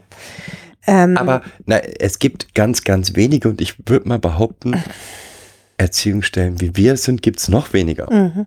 Ja, also ähm, Mhm. und ich, mit dieser äh, wir hatten mal, Fachlichkeit auch. wir hatten mal die Idee, wir bringen, wir, wir, wir, wir- wir bringen unser Wissen weiter. Mhm. Und immer, eigentlich denke ich immer noch, es wäre eine gute Idee, aber andererseits mit unseren Erfahrungen, die wir so gemacht haben, kann ich ja eigentlich niemanden guten Gewissens raten. Ja. Nee, kann ich nicht. Ja. Also und Ja. nicht, und das nicht, weil ich glaube, Ja. dass er an der, an den Kindern verzweifeln wird. Ich glaube, mit Ja. der richtigen Einstellung Auch, und, und also- dem richtigen Wissen und, und der guten Unterstützung aus verschiedenen Seiten kann man das schaffen. Ähm, sondern an den anderen Hm. Stellen. Ja, An den Behörden und Also ganz ursprünglich, also vor, ich weiß nicht, acht Jahren oder so, hatten wir mal die Idee, dass man das als Ausbildung kreiert. Also so wie ein Erzieher oder ein Heimerzieher. Ja, dass Mhm. man wirklich sagt, okay, die Ausbildung muss drei Jahre gehen, Mhm. um alle Facetten. Du musst das ausprobiert haben. Du musst in, Mhm. in einem Heim gearbeitet haben. Du musst Mhm. oder zumindest hospitiert haben in Praktika, in unterschiedlichen schweren äh, ne, Erziehungsheimen, um für dich auch klar zu haben, was, was traue ich mir überhaupt zu. Mhm. Ja, aber das will keiner, weil es will ja keiner bezahlen. Also Ja. ich weiß, Ja, dass klar. die Meinung ganz oft vorherrscht, meine Güte, da bringen wir die unter bis zum 14. Lebensjahr und wenn das dann crasht, ja, äh, Mhm. dann haben wir noch drei Jahre, wo wir ein bisschen mehr zahlen müssen. Aber die drei Jahre, da haben wir ja die Jahre davor, die zehn Jahre davor, die haben wir ja voll gespart. Mhm. Ne? Und das ist das ist nicht nur eine Meinung, so, Die ist dir jetzt schon mehrfach begegnet. und die ist mir mehrfach begegnet. Und da kann ich, also da, ja, ich mache mir da wirklich Sorgen auch um die Kinder, weil es geht nicht mehr um die Kinder. Ja. Ne? Um, es geht nicht mehr um Unterbringung und Bedürfnis, also was für ein Mhm. Bedürfnis hat das Kind, da bringe ich das Kind unter, sondern es geht nur noch um Wirtschaftlichkeit. Und ich finde, ein Kind Mhm. ist kein Wirtschaftsfaktor. Nee, sollte es auf keinen Fall sein. Gibt es denn eine Idee von eurer Seite? Weil ich kenne mich da ja wirklich so gar nicht aus, wo sich was ändern müsste, damit Jugendämter wieder so ein bisschen mehr zurückrudern. Also Wirtschaftlichkeit und überprüfen, dass da keine Gelder veruntreut werden und sowas, alles schön und gut sehe ich ein.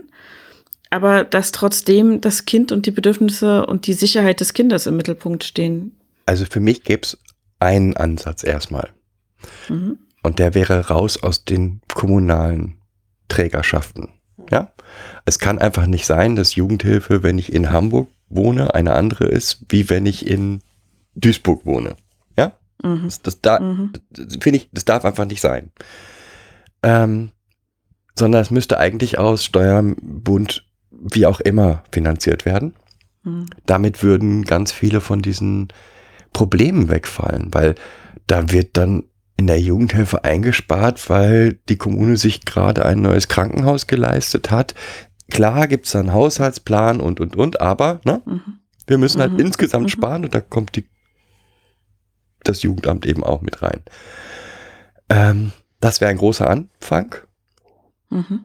Ich, ich persönlich halte das neue Kinderjugendstärkungsgesetz. äh, für einen richtigen Anfang auch, weil dort zum Beispiel von den 70 Prozent Selbstbeteiligung jetzt auf 30 Prozent runtergegangen wird, Mhm.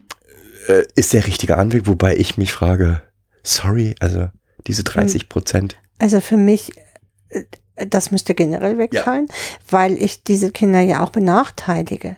Also wenn du diese Kinder in der Jugendhilfe siehst im Vergleich zu Kindern, die normal aufwachsen, die ja immer ein schönes fettes Konto haben, wenn sie dann mal so in, ne, ich spreche jetzt von gut bürgerlich, durchschnittlich, bla bla bla. Ja, ja, klar. Ähm, Babo von der Oma zum Geburtstag. Genau, so. genau. So, das können die ja gar nicht haben, weil jedes bisschen, was sie irgendwie geschenkt bekommen, muss ans Jugendamt be- abbezahlt werden, auch ein Sparkonto. Also das kannst du mal knicken.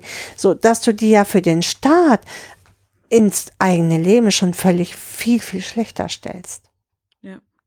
So, ne? Also das ist, äh, ne, also da sind sie auf der richtigen Wege. Ähm, Mhm. Und Also für mich äh, hat es ein, muss es ein politisches Umdenken geben. Ja, Mhm. also äh, und zwar zu dem Kind, egal woher es kommt, ist ein wertvolles Leben, äh, ist ein Bürger für die Zukunft. Ja, ist unsere Zukunft. Mhm. Also Mhm. und äh, ist völlig wurscht, woher das Kind kommt. Ja. Und auch nicht Zukunft wirtschaftlich gedacht, sondern einfach gesellschaftlich. Genau, genau, nicht zu. Ja. aber weißt du, also Zukunft, selbst, selbst das ist das, was mich ärgert, selbst wirtschaftlich gedacht. Ja? Mhm. Also, nehmen wir jetzt mal an, ähm, ich bilde Pflegeeltern richtig gut aus und sie kriegen keinen einfachen Satz, sondern den fünffachen Satz. Oder gut. was auch immer. Oder ne, beliebigen Satz, den Mhm. sie bekommen. Ja, das mag dann im Jahr eine zusätzliche, zusätzliche Investition von, sagen wir mal, ähm, 15.000 Euro sein. Mhm. Kann sein. Pro Kind. Klingt viel. Mhm. Aber andererseits, wenn ich auch nur 50 Prozent der Pflegekinder so aus der späteren Hartz-IV-Empfängerschaft Ja. in ein selbstständiges Leben überführe, Also als Dann- ne? na, dann hat sich das gelohnt. Ja. Auch finanziell. Das Problem ist, dass immer dieses Denken, rechte Tasche, linke Tasche, ähm, Mhm. ich, ich habe hier Geld vom Bund und da Geld aus der Krankenkasse und da Geld irgendwie und ein behindertes Kind, der geht ja gar nicht. Ähm, ich, ich, Mhm. du, du hast ja, Ja. schon einige, schon so ein paar Podcasts mit mir gehört. Mir bleibt immer hier das Mhm. Beispiel von dem äh, Down-Syndrom jungen Mann hier in Dänemark ähm, im Kopf, der selbstständig arbeitet Mhm. in einem Fotogeschäft, dort zwar nur, nur in Anführungsstrichen für die Passfotos zuständig ist, aber ansonsten ein eigenständiges Leben führt, der sich finanziert aus einem Teil vom Staat und ein Teil für die Arbeit, die er kriegt, bekommt er von seinem Chef. Mhm. Und ich bin mir sicher, dass es günstiger ist, als diesen gleichen Jungen in eine, diese Werkstätten zu packen. Mhm. Ja. Ja. Und zwar, Ja. und, und er ist noch glücklicher dabei. dabei. Weil er hat seinen Single-Bereich gefunden. Der Ja. ist total glücklich da Der drin. So, ne? Wo ich so denke, super, das müssten diese ganzen Werkstätten äh, für behinderte Menschen, das ist für mich eine Ausbeutung ohne Ende. Ja, da bereichern sich Tausende Da- dran. ja. So, da kriege Da ich. kann man auch oh, eine extra Folge drüber machen, dass, was da alles schief und, und läuft. ich bin da gar nicht Experte, deswegen möchte ich da gar Ja. nicht, ne? aber ich Genau. sehe, ich sehe das da, ja, ich sehe diesen jungen Mann, der jeden Tag zur Arbeit geht, glücklich ist, zufrieden ist ähm, und der, keine Ahnung, vielleicht hat er noch, ähm, geht er noch abends in eine betreute Einrichtung, das kann alles sein, weiß ich nicht. Ähm, aber er ist integriert in die Gesellschaft und das, was wir machen, ist das Gegenteil. Und ja. also, da ist so vieles bei, ne? Entschuldigung, hm, du wolltest gerade gerade, ich habe die da. Ähm, ja, also dieses, dieses, was bei uns in Deutschland passiert, dieses an den Rand schieben, wegschieben, das ist nicht hübsch, nicht schön, nicht äh, wirtschaftlich genug. Ähm, das wollen wir gar nicht so in der Mitte haben, das wollen wir gar nicht groß integrieren. Ja. Ähm, Und ich bin der Meinung, da gehen Arbeitskräfte verloren. Mhm. Mhm, das, mhm, Also- auch, weil ich verschiebe ja im Endeffekt sind das so Durchlaufposten von der Jugendhilfe zur Hartz IV. Ja, die schieben wir alle eigentlich nur durch. Die meisten bleiben im Bezug, im Leistungsbezug, weil, Mhm. weil sie es auch nicht schaffen. Weil, und da denke ich, ist hier dieses, hier gibt es ja ein anderes System in Dänemark. Wir Mhm. könnten hier keine Pflegeeltern werden, nur für andere Kinder. Aber hier kann ein, eine ähm, Pflegemutter oder ein Pflegevater davon leben, ja, ein Kind zu betreuen. Ja. Und äh, ist dann halt für dieses Kind, so wie wir das hier aufgestellt haben, 24 Stunden zur Verfügung, weil es ist deren Job dann. Ja. Ja, das ist kein, kein Dienst an der Gesellschaft hier, irgendwo natürlich schon, sondern es ist ein anerkannter Job, hier Pflegemutter Ja. zu sein. Und das muss es für mich auch sein. Ja. Ich meine, das ist dann auch noch mal das nächste Feld mit der ähm, Care-Arbeit und wie die in Deutschland geachtet und Genau. gehandhabt wird. Ähm, Äh, Und, Ja. und das ist ja. auch ein weites Feld zu beackern. Da könnten wir noch eine Serie zu machen. Aha, Ja. aha.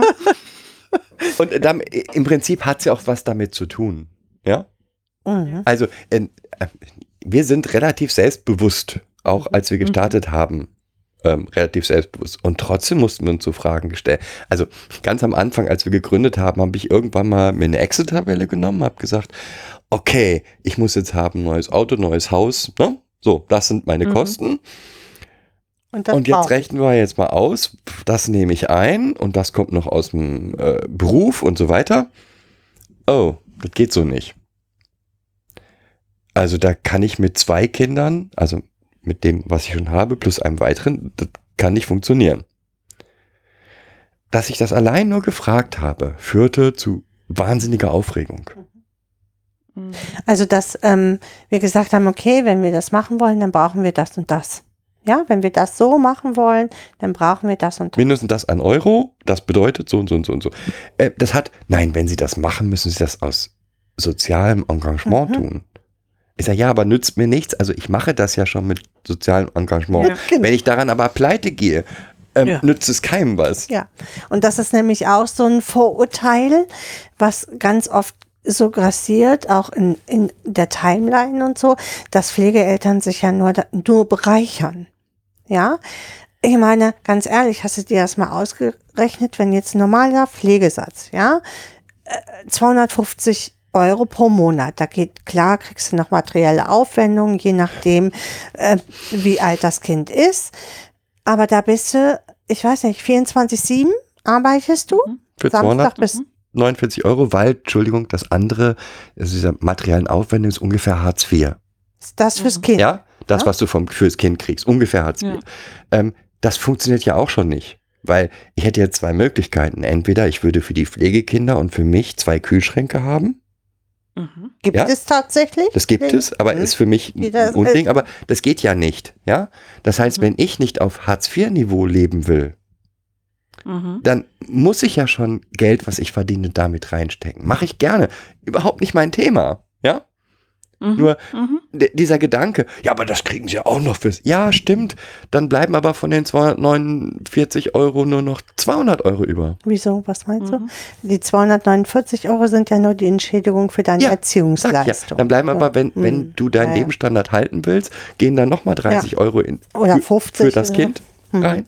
Und dann bleiben noch 200 Euro. Und für 200 Euro den Monat, Entschuldigung, Genau, und du willst ja auch Urlaub machen, weil das ähm, ja, zahlt dir auch kein Jugendamt, weil sie zahlen ja schließlich schon pro Tag Ernährung und ähm, also Unterkunft, ne? also für, für das Zimmer, was sie haben.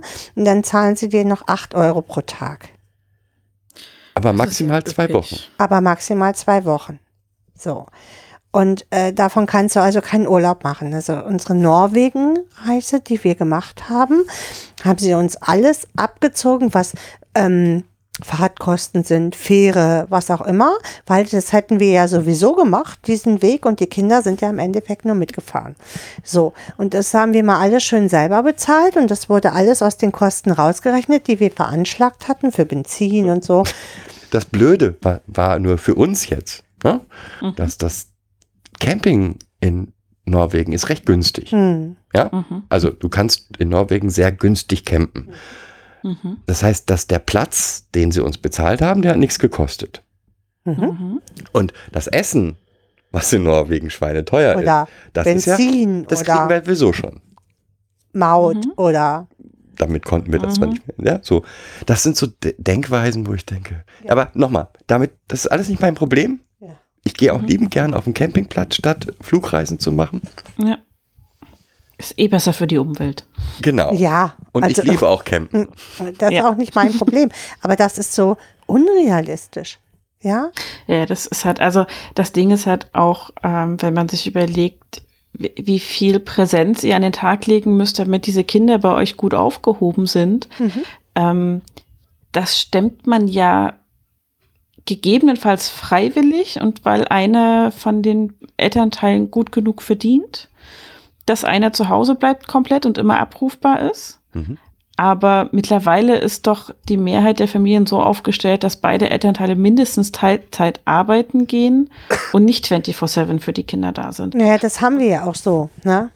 Genau. Ja, aber äh, einmal das und zum anderen, also ich möchte doch als Jugendamt in der Position sein, auszuwählen, wer es machen soll. Mhm. Eigentlich. Mhm. Dich, Und weil der nicht- jetzt gerade günstig ist. Und, und nicht, Ja. ähm, ich muss halt aus dem, und damit sage ich nicht nochmal, ich kenne ganz viele tolle Pflegeeltern, ein, also Genau. in Anführungsstrichen einfache Pflegeeltern, die einen fantastischen Job machen. Aber die sind alle unterbezahlt. Und genau. Weil da bleiben eigentlich, weil die Kinder auch so aufwendig sind, die, die Mütter dann zu Hause. Die schmeißen ihren Job dann an den Nagel, weil sie sich das leisten können Mhm. und bleiben dann zu Hause und äh, sind dann für dieses Kind da. Aber, und das macht für mich keinen Sinn. Das ist, für mich ist das Ausbeutung von Gutmenschen. Ja. Ja.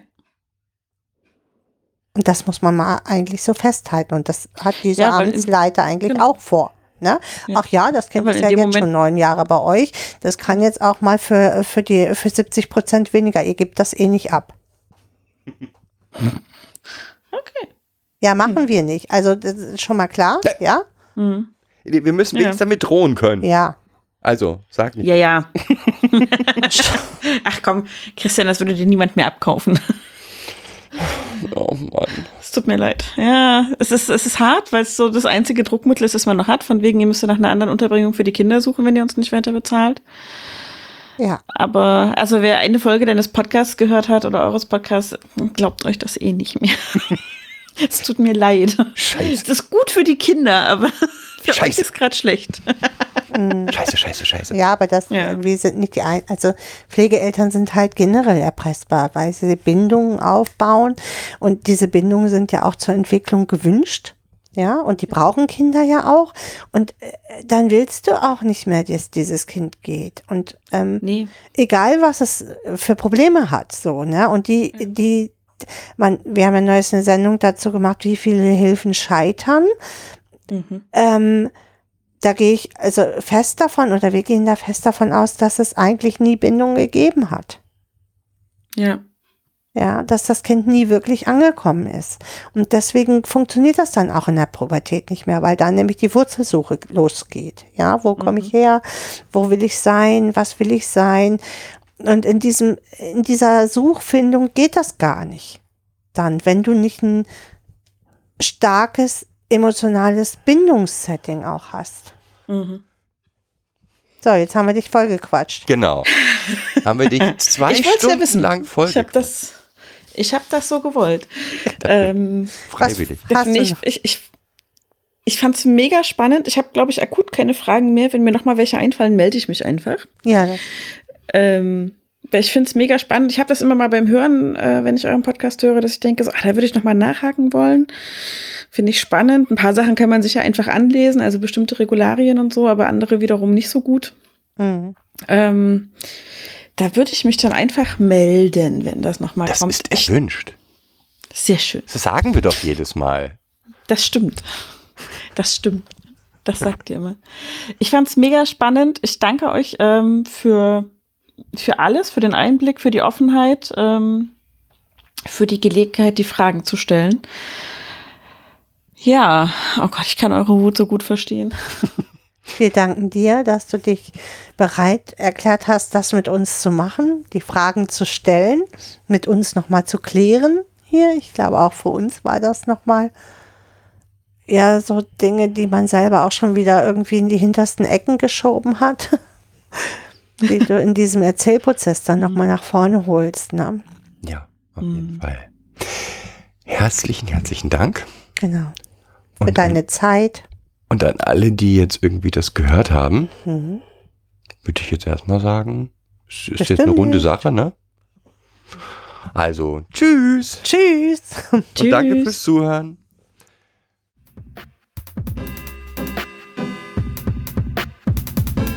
Das war eine weitere Folge Kids Podcast. Danke fürs Zuhören. Shownotes und die Möglichkeit zu Kommentaren unter kidspodcast.de. Anregungen, Ideen und Feedback per Mail an info at kidspodcast.de oder per Twitter an kids-pod. Wenn euch diese Episode gefallen hat, empfehlt sie weiter oder gebt Bewertungen in iTunes oder anderen Podcast-Portalen ab.